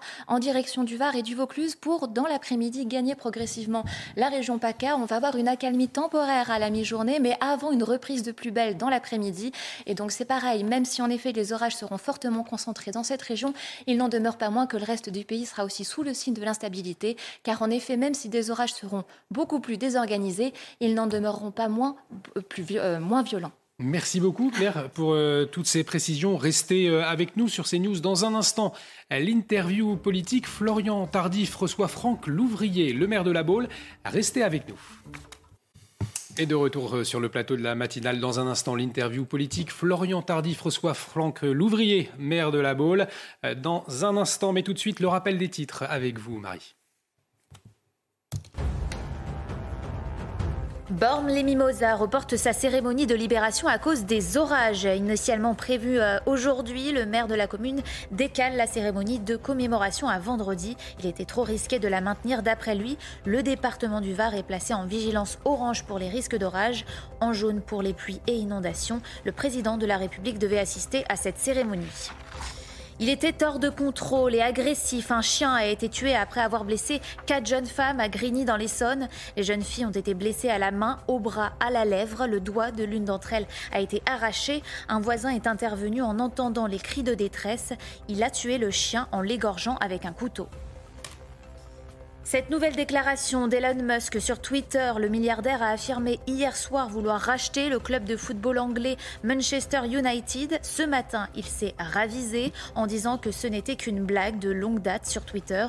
Le patron de Tesla et euh, de SpaceX ne souhaite pas racheter, ne souhaite racheter aucune équipe sportive. Et c'est l'heure de l'interview politique. Bonjour Florian, ce matin vous recevez Franck Louvrier, maire de la Baule. Bonjour, bonjour Franck Louvrier. Bonjour. Vous êtes euh, maire LR euh, de la Baule. On abordera dans un instant l'avenir euh, de votre parti, la ligne politique de, ce dernier, la saison touristique également, puisque vous êtes maire d'une station balnéaire réputée, bien évidemment, la Baule. Mais avant cela, je souhaitais revenir avec vous sur ce qui s'est passé ce week-end à Colmar. Un jeune a été tué suite à une rixe entre des jeunes et un groupe d'Afghans qui s'était plaint d'un scooter bruyant. Est-ce que la violence, voire l'extrême violence, dans le cas présent, est en train de devenir un mode de résolution des conflits dans notre pays. Bah, malheureusement, comme vous le voyez, il y a aussi tous les refus d'obtempérer qui sont de plus en plus importants. Et, donc le fait est, c'est qu'on on voit se développer euh, ce type de rodéo urbain, mhm. et pas qu'urbain malheureusement maintenant, qui euh, pose des problèmes, je dirais, à la fois euh, de danger et de mise en danger d'autrui. Et donc, de ce fait-là, je pense qu'il faut des sanctions supplémentaires beaucoup plus fortes. C'est ce que demande le maire de Colmar hier, et je crois qu'il a totalement raison. Et puis ici, il faut aussi vraiment responsabiliser l'ensemble des acteurs. Donc, euh, le, ministre de l'Intérieur s'est déployé, il y a eu énormément, bien sûr, d'opérations. Je crois depuis 3000, près de 3000 depuis 7 jours. Mais il faut continuer. On a, par exemple, nous, testé le radar Médus, qui est un radar qui permet d'arrêter euh, par le bruit euh, l'ensemble et de d'arrêter l'ensemble des véhicules de ce type, mais on ne peut pas encore verbaliser. Donc il faut vraiment que C'est-à-dire concrètement C'est un radar qui permet, euh, mhm. avec le bruit, de pouvoir prendre la plaque d'immatriculation ou, d'arrêter les, véhicules, bien évidemment, comme un radar classique, mais via le bruit, parce que c'est vraiment ça qui permet de détecter ce type d'attitude. Et là, c'est vrai que ce radar Médus, pour l'instant, il est toujours en expérimentation. On l'a, mais il n'est pas homologué par le ministère de l'Intérieur et on ne peut pas verbaliser. Donc il faut vraiment accélérer, par exemple, ce type d'outil pour tous les maires qui en ont besoin, qui sont des outils indispensables avec leur police municipale. C'est une demande aujourd'hui que ah vous oui, clairement. Faites ah oui, je, demande vraiment qu'on homologue ce, parce que pour l'instant il est encore en test et en expérimentation. Donc malheureusement on peut pas te sélectionner. Ça fait près d'un an hein, qu'on utilise euh, ce type. Et ça marche. De, et ça marche, ça marche, c'est utile. Mais si on peut pas verbaliser, ça n'a pas d'intérêt.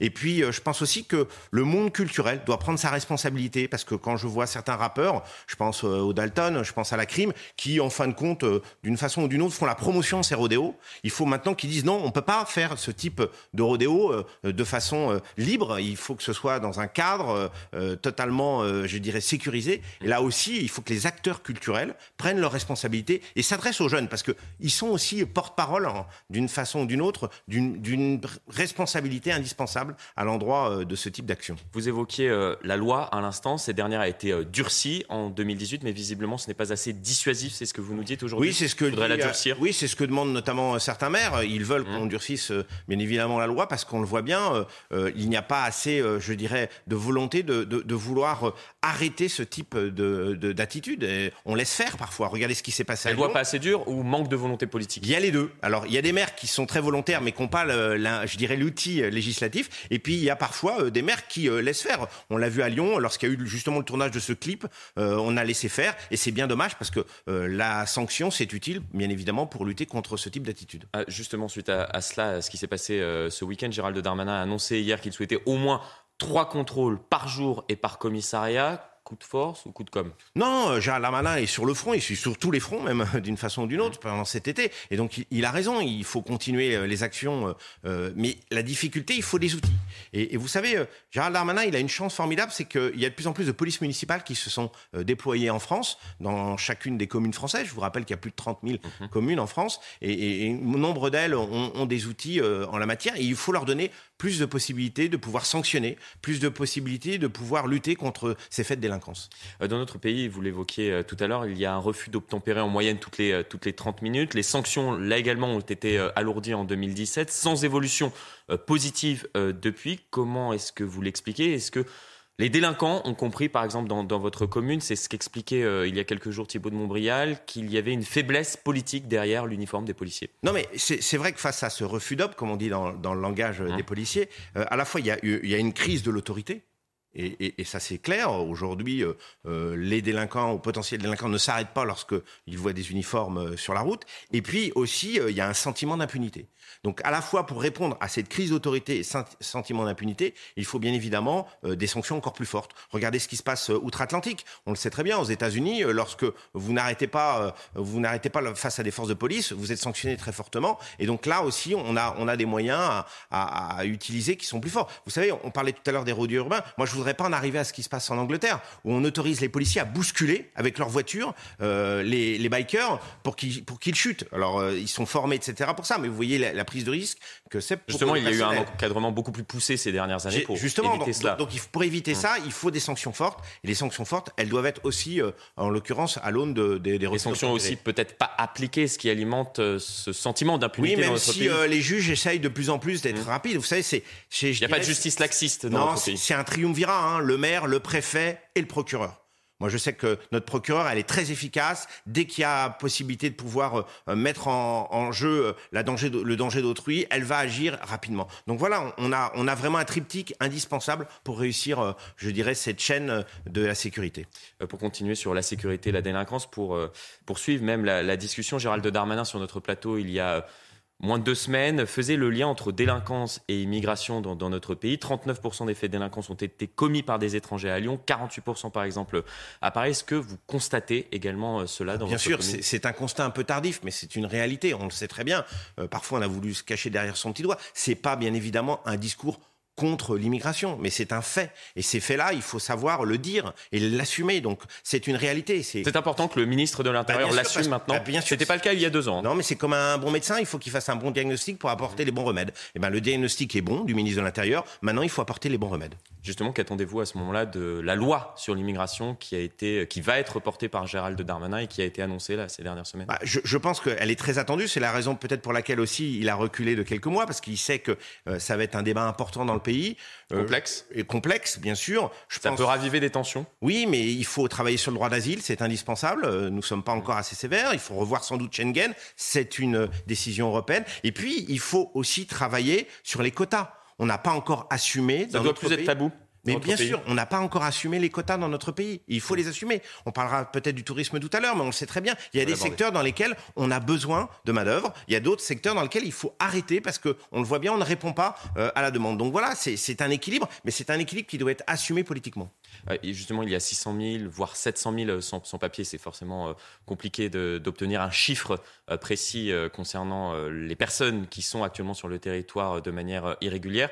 Est-ce qu'il faudrait euh, aller euh, plus loin, euh, durcir la loi à nouveau? Il y a eu cette proposition de, Gérald Darmanin concernant les, les OQTF qui sont assez peu appliqué dans, notre pays. Là encore, il faut aller plus loin. Oui, il faut aller plus loin. Il faut aller plus loin. Il faut aller plus loin aussi sur la carte santé. Comme vous le savez, elle doit être biométrique. C'est un mhm. sujet qui est incontournable aujourd'hui. On sait très bien. Il y a plus de possesseurs de, de mhm. il y a plus de possesseurs de cartes biométriques que de Français qui doivent être soignés. Donc c'est pas normal. Donc voilà, on a, on a tout ça qui fait qu'à un moment donné, il faut prendre des mesures concrètes et pragmatiques. Et cela doit être intégré au débat sur l'immigration. Bien sûr. Et ça doit être intégré au débat. Et, et surtout, ça doit être un débat pas pour rien. Ça doit être un débat qui doit aboutir sur des décisions concrètes.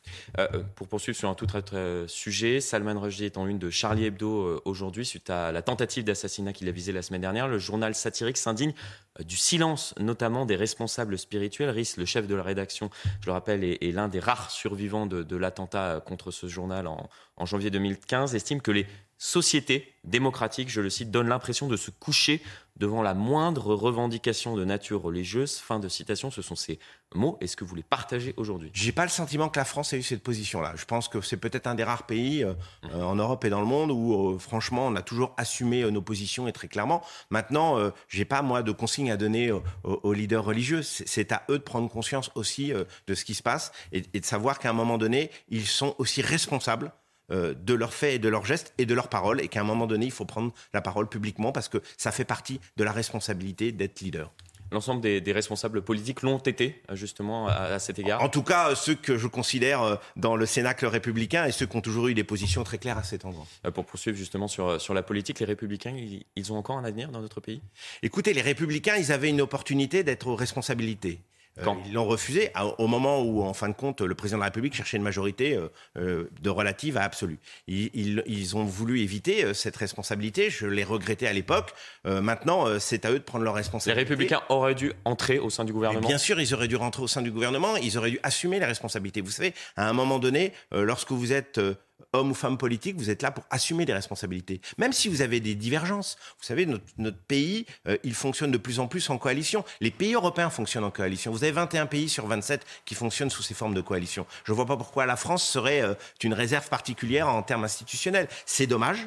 Euh, je pense que c'est un acte manqué et on aurait dû aller beaucoup plus loin. Maintenant, il faut qu'ils prennent leurs responsabilités. Ils le font au Parlement. Euh, c'est vrai qu'il y a une forme de co-construction au Parlement sur certains textes, mais euh, c'est ils peinent à trouver leur place enclavée entre bah, la majorité et le Rassemblement national. Parce que quand vous êtes la minorité de la minorité, vous aurez toujours du, mal à vous faire entendre et que vous aurez même du mal à être la majorité à un moment donné, parce que c'est c'est pas toujours cette position-là qui vous permet de basculer. C'est pas l'échec du gouvernement qui va amener les LR aux responsabilités. Donc il faut qu'ils fassent attention à ça et il faut qu'ils contribuent très clairement euh, à, une politique qui soit lisible. Je pense notamment en matière de délinquance, en matière euh, d'immigration. Ils doivent être très clairs sur ces sujets, comme le sera, j'espère, le gouvernement. Il y a un problème de ligne politique justement au sein des Républicains? Oui, en tout cas, aujourd'hui, il n'y en a pas.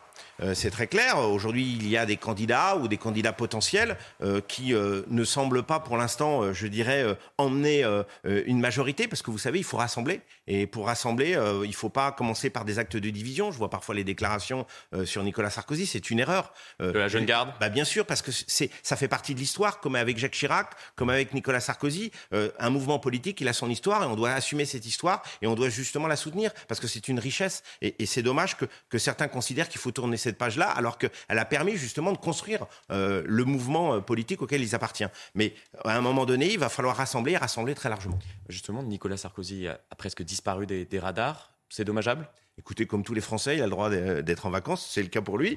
Euh, maintenant, euh, il a fait un choix, c'est d'être un petit peu en recul par rapport euh, à, la vie politique. Et c'est pas pour ça qu'il n'est pas observateur, mais il est plus mmh. acteur. Ce choix-là, il faut le respecter. sur le duel, pour, pour l'heure, Ciotti-Pradier, il est loin, on l'a compris lorsque je vous écoute, de, satisfaire tout le monde. Vous, vous faites partie de, de ces sceptiques? Oui, pour l'instant, je ne vois rien venir. Je suis comme Sœur Anne. Euh, pour l'instant, il n'y a pas de stratégie mise en place, il n'y a pas euh, de projet euh, de présenter, il, n'y a pas d'idée et, je dirais même de, volonté de rassemblement très clair. On verra ce qu'il en sera.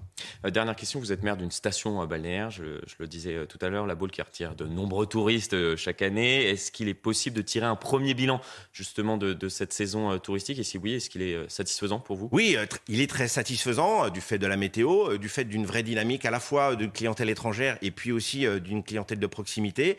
On a eu un sujet qui a été le manque de personnel. Je pense qu'il faut qu'on développe de plus en plus le pourboire numérique. Vous savez, c'est la capacité de pouvoir donner un petit peu plus lorsque vous donnez votre carte bleue, parce qu'aujourd'hui, il n'y a plus de monnaie. Donc, euh, il y a un manque d'attractivité également de Bien sûr, c'est pas évident. Donc, euh, développer le, pouvoir numérique, c'est de permettre aux, terminaux euh, de carte bleue de pouvoir rajouter un petit peu. Et je pense qu'il faut vraiment qu'on le développe pour permettre justement de donner un peu de plus au personnel et pouvoir attirer un peu plus dans ce secteur qui est en crise au niveau du personnel. Mais saison touristique plutôt satisfaisante, c'est la fin des années Covid.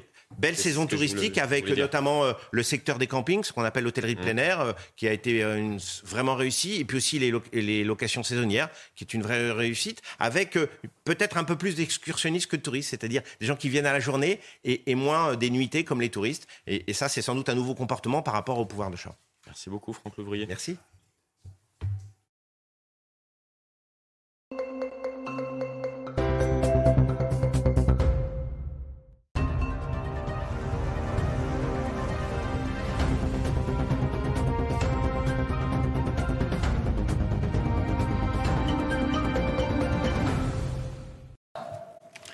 Et de retour sur le plateau de la matinale, bienvenue si vous nous rejoignez à la une de l'actualité de ce mercredi 17 août.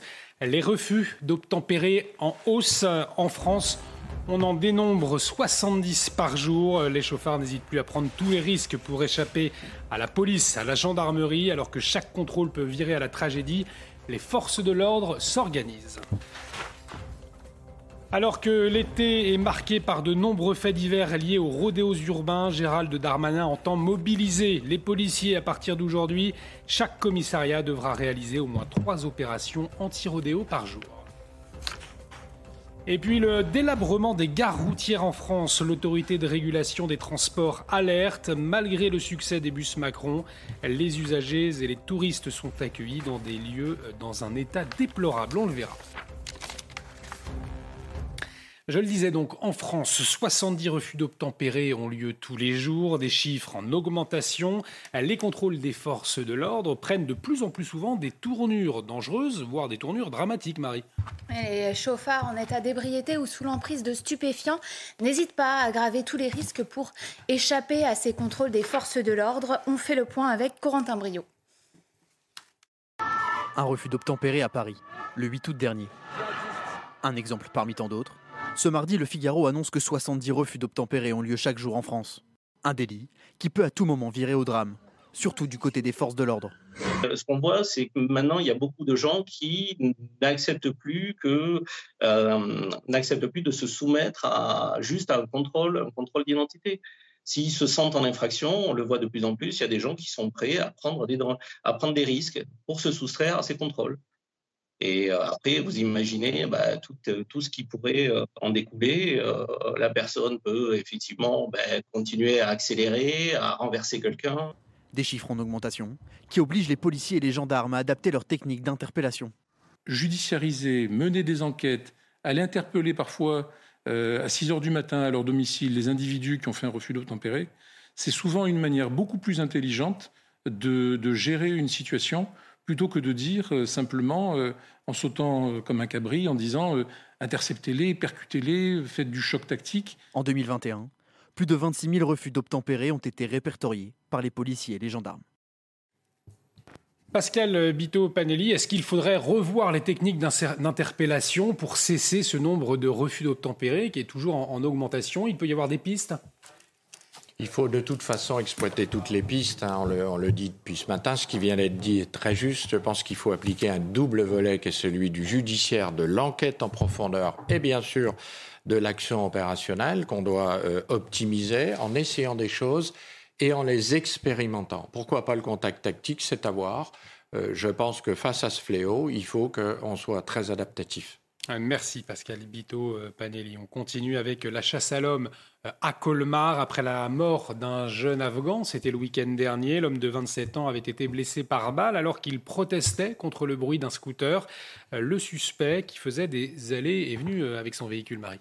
Tout à fait. Beaucoup parlent de rodéo urbain, mais des investigations sont en cours pour le démontrer. Gérald Darmanin veut envoyer la CRS 8 pour restaurer l'ordre républicain au sein du quartier de l'Europe à Colmar. Ces CRS d'élite sont mobilisables à tout moment. Présentation de la CRS 8 par Alexis Vallée et Clémence Barbier. Sa spécificité intervenir en urgence sur tout le territoire. Mobilisable à tout moment, cette unité d'élite de 200 CRS est formée pour intervenir sur des violences urbaines et de troubles à l'ordre public, comme c'est le cas sur ces images lors du convoi de la liberté en février dernier à Paris, mais aussi dans des quartiers de reconquête républicaine. Ils avaient une volonté de, récupérer, hein, de reconquête. Quand on parle de reconquête, c'est qu'on a perdu quelque chose. Euh, donc de, récupérer des territoires où l'ordre ne régnait plus forcément et, euh, euh, les, effectifs locaux avaient du mal à, travailler sereinement. donc ben, maintenant, on a donc cette unité qui vient en appui ponctuellement. Mais pour certains, cette unité n'est pas opérationnelle. La CRS 8, c'est un objet de communication qui a été créé exactement pour marquer les esprits et dire voilà, on a un outil euh, euh, exceptionnel, spécialisé, avec 200 policiers qui sont H24 mobilisables. Ils, sont, ils ont été créés pour, pour être utilisés en maintien de l'ordre de haute intensité. Et systématiquement, on les envoie après la bataille. Les unités sont déployées en renfort quelques jours seulement. Si la CRS 8 démontre son utilité et son efficacité, Gérald Darmanin envisage d'élargir le dispositif. Jérémy Stubbs, des unités comme la CRS 8, selon vous, il faut en, déployer davantage, en créer davantage?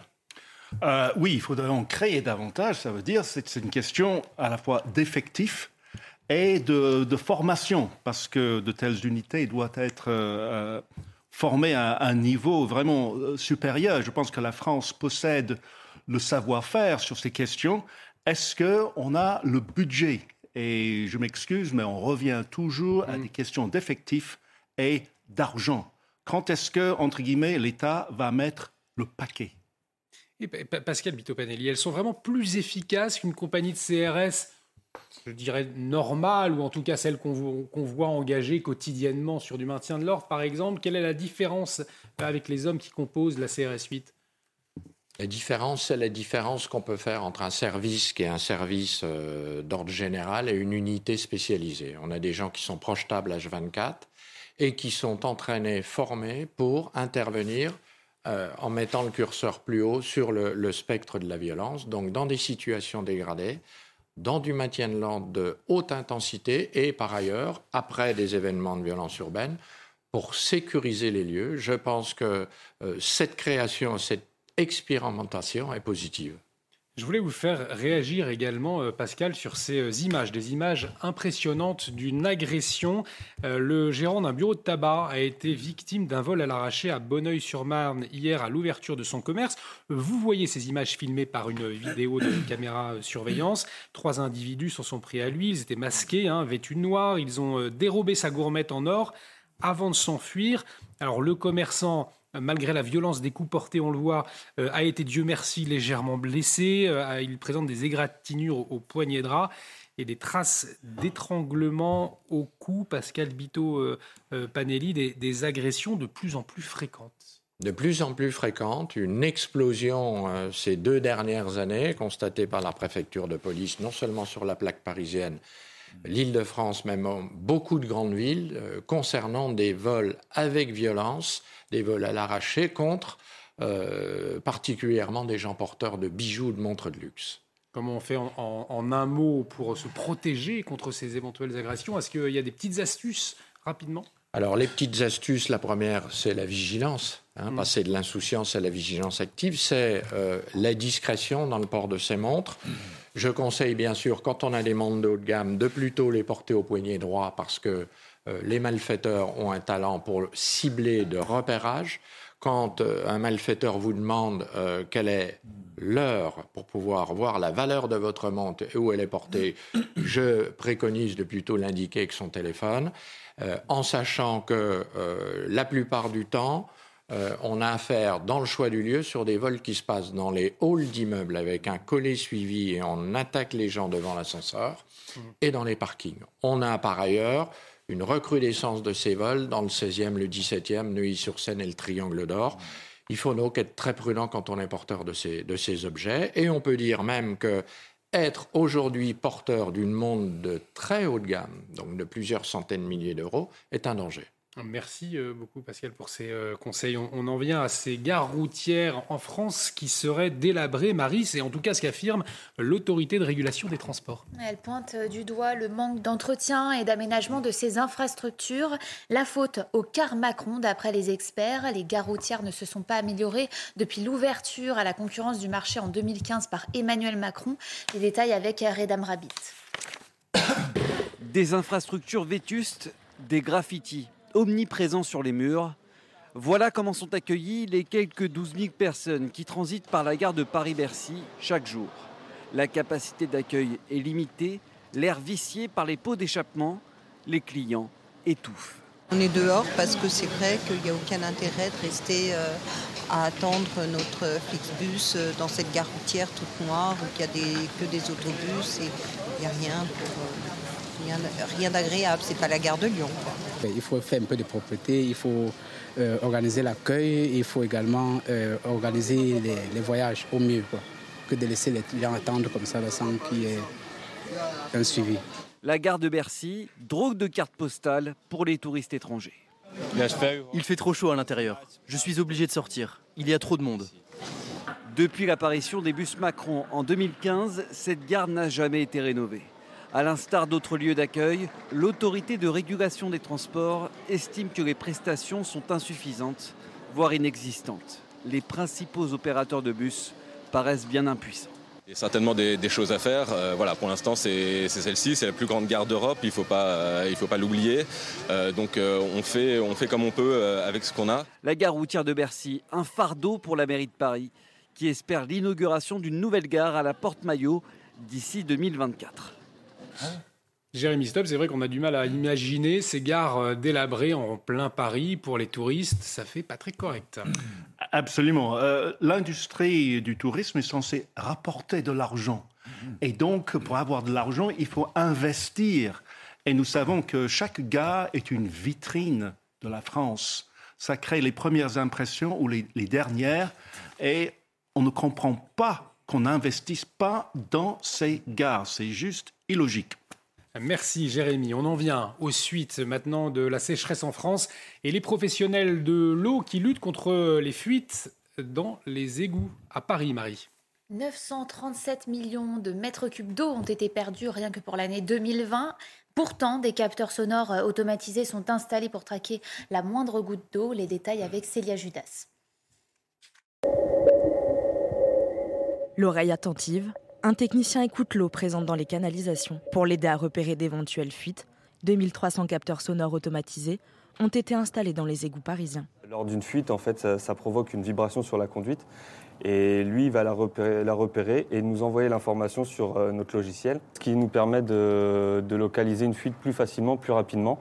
Chaque année, L'eau perdue dans les canalisations parisiennes représente l'équivalent d'environ 3200 piscines olympiques. Face à ce gaspillage, la loi Grenelle 2 fixe à 15% le taux maximal de fuite autorisé. Grâce aux capteurs installés à Paris, ils arrivent à atteindre des pertes inférieures à 10%. Paris a, mis en place, euh, a sectorisé le réseau, a mis en place des débitmètres afin de iloter euh, le, réseau hydraulique et de faire des bilans euh, par secteur pour justement identifier euh, nos fuites qui ont un impact sur le rendement euh, le plus rapidement possible.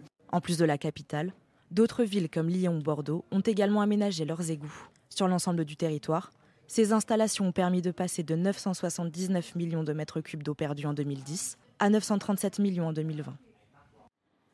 L'économie à présent et cette bonne nouvelle pour le retour des vacances. Les carburants baissent, Eric. Est-ce que ça va durer? Oui, le pétrole baisse et donc à les pompes ça baisse et ça va durer. Alors pourquoi? Il y a trois raisons. Hein. D'abord, euh, très simple à expliquer. la première raison, c'est le ralentissement de l'économie mondiale. Vous savez qu'on vous parle d'une croissance moins forte que prévu. Donc qui dit moins de croissance dit moins de consommation de pétrole. Deuxième raison, la Chine, elle commence un petit peu à battre de l'aile. On vous en parle aussi. Et donc il y a un ralentissement de l'économie prévu. La Chine avait habitué à surproduire Là, ça va moins produire, donc moins de commandes de pétrole pour euh, la fin de l'année. Et puis la troisième raison, c'est peut-être le retour du pétrole iranien. Vous savez qu'il était bloqué par un embargo américain. Alors c'est pas encore fait, mais si ça se débloque, la perspective est positive. Donc le pétrole continuera de baisser. Maintenant, si on regarde le prix du Brent, vous savez, c'est la référence pétrole mer du Nord. Là, les courbes sont très parlantes, explicites. 92 dollars, ça c'est le cours aujourd'hui. En mars 2022, bah, vous avez vu, on était à 130.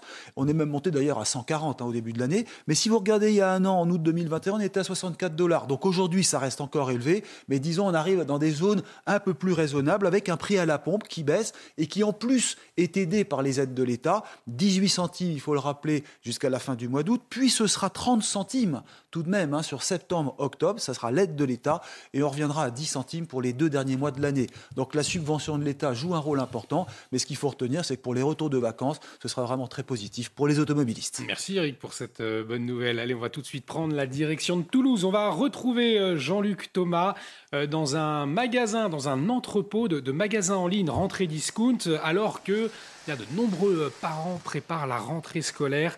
Jean-Luc, bonjour. Vous êtes donc dans cet entrepôt. Vous n'êtes pas tout seul. Non, je ne suis pas tout seul. Et là, euh, on est en, bout de chaîne, j'allais dire. Euh, on est euh, sur le quai d'expédition. Mais on va parler des nouvelles tendances pour cette rentrée. Et les produits écolos sont de plus en plus demandés. Et c'est une progression importante. Expliquez-moi un petit peu. Oui, ça fait déjà 4 ou 5 ans qu'on a une grosse demande des parents d'élèves sur des produits écologiques pour le respect de l'environnement, ce qui est très bien. Donc on est à la recherche de ces produits-là. on demande à tous nos fournisseurs d'essayer de nous trouver toujours un équivalent en produit écologique d'un produit classique.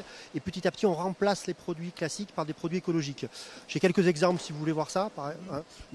Par exemple, euh, là je vois euh, un crayon, j'allais dire, mais ça a toujours été écolo, un crayon, non? C'est du bois. parce que justement, les crayons en bois classiques, ce sont des forêts qui ne sont pas forcément PEFC, qui ne sont pas forcément euh, cultivées en, éco-durabilité. Donc, on a des produits qui s'appellent Écolution, c'est une gamme d'un fabricant français d'ailleurs, qui est en synthèse en fait, donc ça n'utilise pas de bois. Et en fait, c'est de la résine de synthèse faite à partir de matériaux recyclés à plus de 80%. donc, c'est un crayon qui est flexible, qui a une très grande durée de vie pour les enfants et dont la mine est incassable en plus. Donc ça répond à plusieurs critères de, satisfaction pour nos parents. Excusez-moi, j'ai des colis qui me poussent. D'accord. Alors, autre produit euh, euh, star depuis euh, des années, ce produit-là aussi est devenu écolo? Alors en fait, ce, produit que tout le monde connaît, qui est issu d'un célèbre baron, est fabriqué en France toujours à l'heure actuelle. Il est toujours une grosse vente. Par exemple, je vous explique une petite chose. Nous, en fait, on le commande en gros paquet comme ceci, pas sous blister comme la grande distribution par exemple, pour pouvoir avoir le moins d'emballage possible. On se sert directement dans les boîtes de 50 et on les met à l'unité dans, les commandes de nos parents d'élèves. Et euh, ces, produits euh, dits euh, écolos, ça, représente combien de, dans les ventes? On, arrive à 20% cette année et ça double chaque année depuis 4 ans en fait. Et on espère que ça va redoubler encore l'année prochaine petit à petit pour en avoir à terme, dans 5 ans, une liste avec, 100% de produits écologiques. Vraiment, c'est ce qu'on essaye de faire. Donc, des produits euh, écologiques, mais aussi beaucoup du Made in France. Beaucoup de Made in France. On essaie d'avoir plus de 80% de nos produits en papeterie fabriqués en France. Soit des produits ensuite écologiques, donc à base de forêt PEFC, de plastique recyclé, d'emballage papier par exemple. Ceci, c'est un rapporteur L'emballage est en papier complètement, donc 100% recyclable. Et également beaucoup de produits rechargeables également. Par exemple, produit que tout le monde connaît, maintenant on vend les recharges individuellement, ce qui évite de racheter un stylo chaque année. Voilà. D'accord. Donc vous le voyez, hein, euh, euh, la mode euh, écolo, en espérant que ce ne soit pas qu'une mode, eh bien, est là en permanence ici. Et je voudrais terminer en vous disant qu'il y a eu une belle histoire il y a quelques semaines ici. Il y a un transporteur qui a fait un malaise cardiaque. Il y a deux salariés qui sont allés à son secours, qui ont fait un massage cardiaque.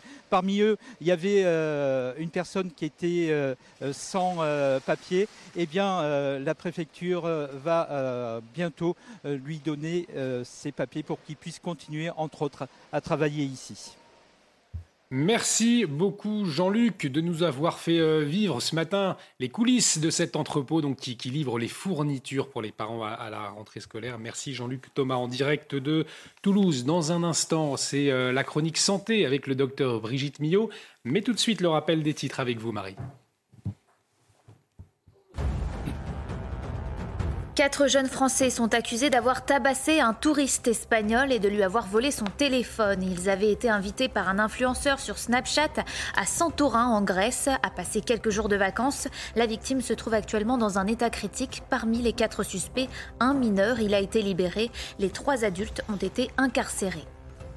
La suite des incendies en France. Hier, un jeune homme de 22 ans a été condamné à 8 mois de prison avec sursis. Il a été reconnu coupable d'avoir déclenché un incendie volontaire dans les Ardennes il y a une semaine. Ivre, le pyromane avait déclenché le feu avec de l'essence et un briquet à seulement 300 mètres des premières habitations. L'aéroport d'Orly retrouve sa fréquentation d'avant-crise sanitaire avec 3,1 millions de passagers ce mois-ci. Le trafic atteint 99% du niveau de juillet 2019. L'autre grand aéroport parisien a également vu sa fréquentation augmenter. Paris-Charles de Gaulle a retrouvé 86% du trafic d'avant-crise. Et tout de suite, euh, la pastille santé du docteur Brigitte Millot et une question ce matin. Le bouton de fièvre, est-ce qu'il est plus fréquent l'été La réponse tout de suite. Alors déjà, il faut appeler un chat un chat. Quand on parle de bouton de fièvre, en fait, il s'agit d'un virus. Il s'agit de l'herpès virus type 1, celui qui se trouve au niveau des lèvres. En fait, euh, la plupart, euh, euh, la majeure partie de la population a été contaminée dans sa petite enfance par ce virus. Le virus, lorsqu'il pénètre, il va aller se loger comme ça dans un ganglion nerveux qui se situe à la base du cou et dans la majeure partie des cas, il reste dans ce ganglion, il ne se réveille jamais. Mais chez certaines personnes, certains facteurs déclenchants vont faire qu'il va se réveiller et venir et provoquer le fameux bouton d'herpès, bouton de fièvre pour certains. Alors, les facteurs déclenchants, quels sont-ils? Essentiellement la fièvre, c'est pour ça qu'on l'appelle bouton de fièvre. Mais aussi le soleil, c'est pour ça qu'il y en a plus l'été que l'hiver, même si parfois à la montagne, le soleil de la montagne peut provoquer aussi des, poussées d'herpès. Ensuite, il y a le stress, c'est le fameux bouton de fièvre du jour du mariage. Vous êtes stressé, hop, là ça sort. Après, il y a la fatigue, il y a aussi euh, les règles chez certaines personnes, il y a d'autres facteurs déclenchants. Ce qui est important, c'est d'arriver à bien repérer ces facteurs déclenchants. Par exemple, si c'est le soleil, bah, vous saurez qu'il faut vous protéger avec un écran euh, labial. Et puis, il faut arriver à le sentir venir. En fait, on, commence déjà, quand il commence à, avant de sortir réellement, euh, on sent comme un petit cœur qui bat dans la lèvre, ça pulse un petit peu comme ça. Après, ça gonfle un petit peu. Puis après, il va y avoir une petite vésicule, puis qui sont pleines d'ailleurs de virus. Après, il peut y avoir un bouquet de vésicules. Ça peut, après, ça va se transformer en quelques jours en croûte. Cette croûte va tomber sans laisser de cicatrices en général. C'est assez douloureux, c'est assez, c'est très disgracieux. Ça peut s'ouvrir à chaque fois que vous mangez ou que vous riez. Donc voilà. Ce qui est important quand je dis qu'il faut le sentir dès le début, le dépister le plus tôt possible, c'est que si on agit vite avec des antiviraux, on va arriver à enrayer, à bloquer la poussée. Il existe des antiviraux en crème, il existe des antiviraux en comprimés qui sont efficaces. Et si vous avez trop de poussées, votre médecin peut aussi vous prescrire un traitement de fond, un traitement continu pour éviter justement les poussées. Mais surtout, si vous avez une poussée d'herpès, ne vous approchez pas trop des bébés ni des femmes enceintes. Les chroniques du docteur Millot à retrouver tout l'été sur CNews. C'est la fin de cette matinale. Merci pour votre fidélité. L'actualité euh, continue. Elliot Deval à 9h pour euh, décrypter les actualités euh, du jour. Ce sera juste après la météo avec vous, Claire Delorme, et un jour particulier. Aujourd'hui, c'est votre anniversaire. Hmm. Joyeux anniversaire, Merci. ma Claire. Merci. Merci à tous les quatre de m'avoir accompagné ce matin. Restez avec nous sur CNews. On se retrouve demain. Très belle journée sur notre antenne.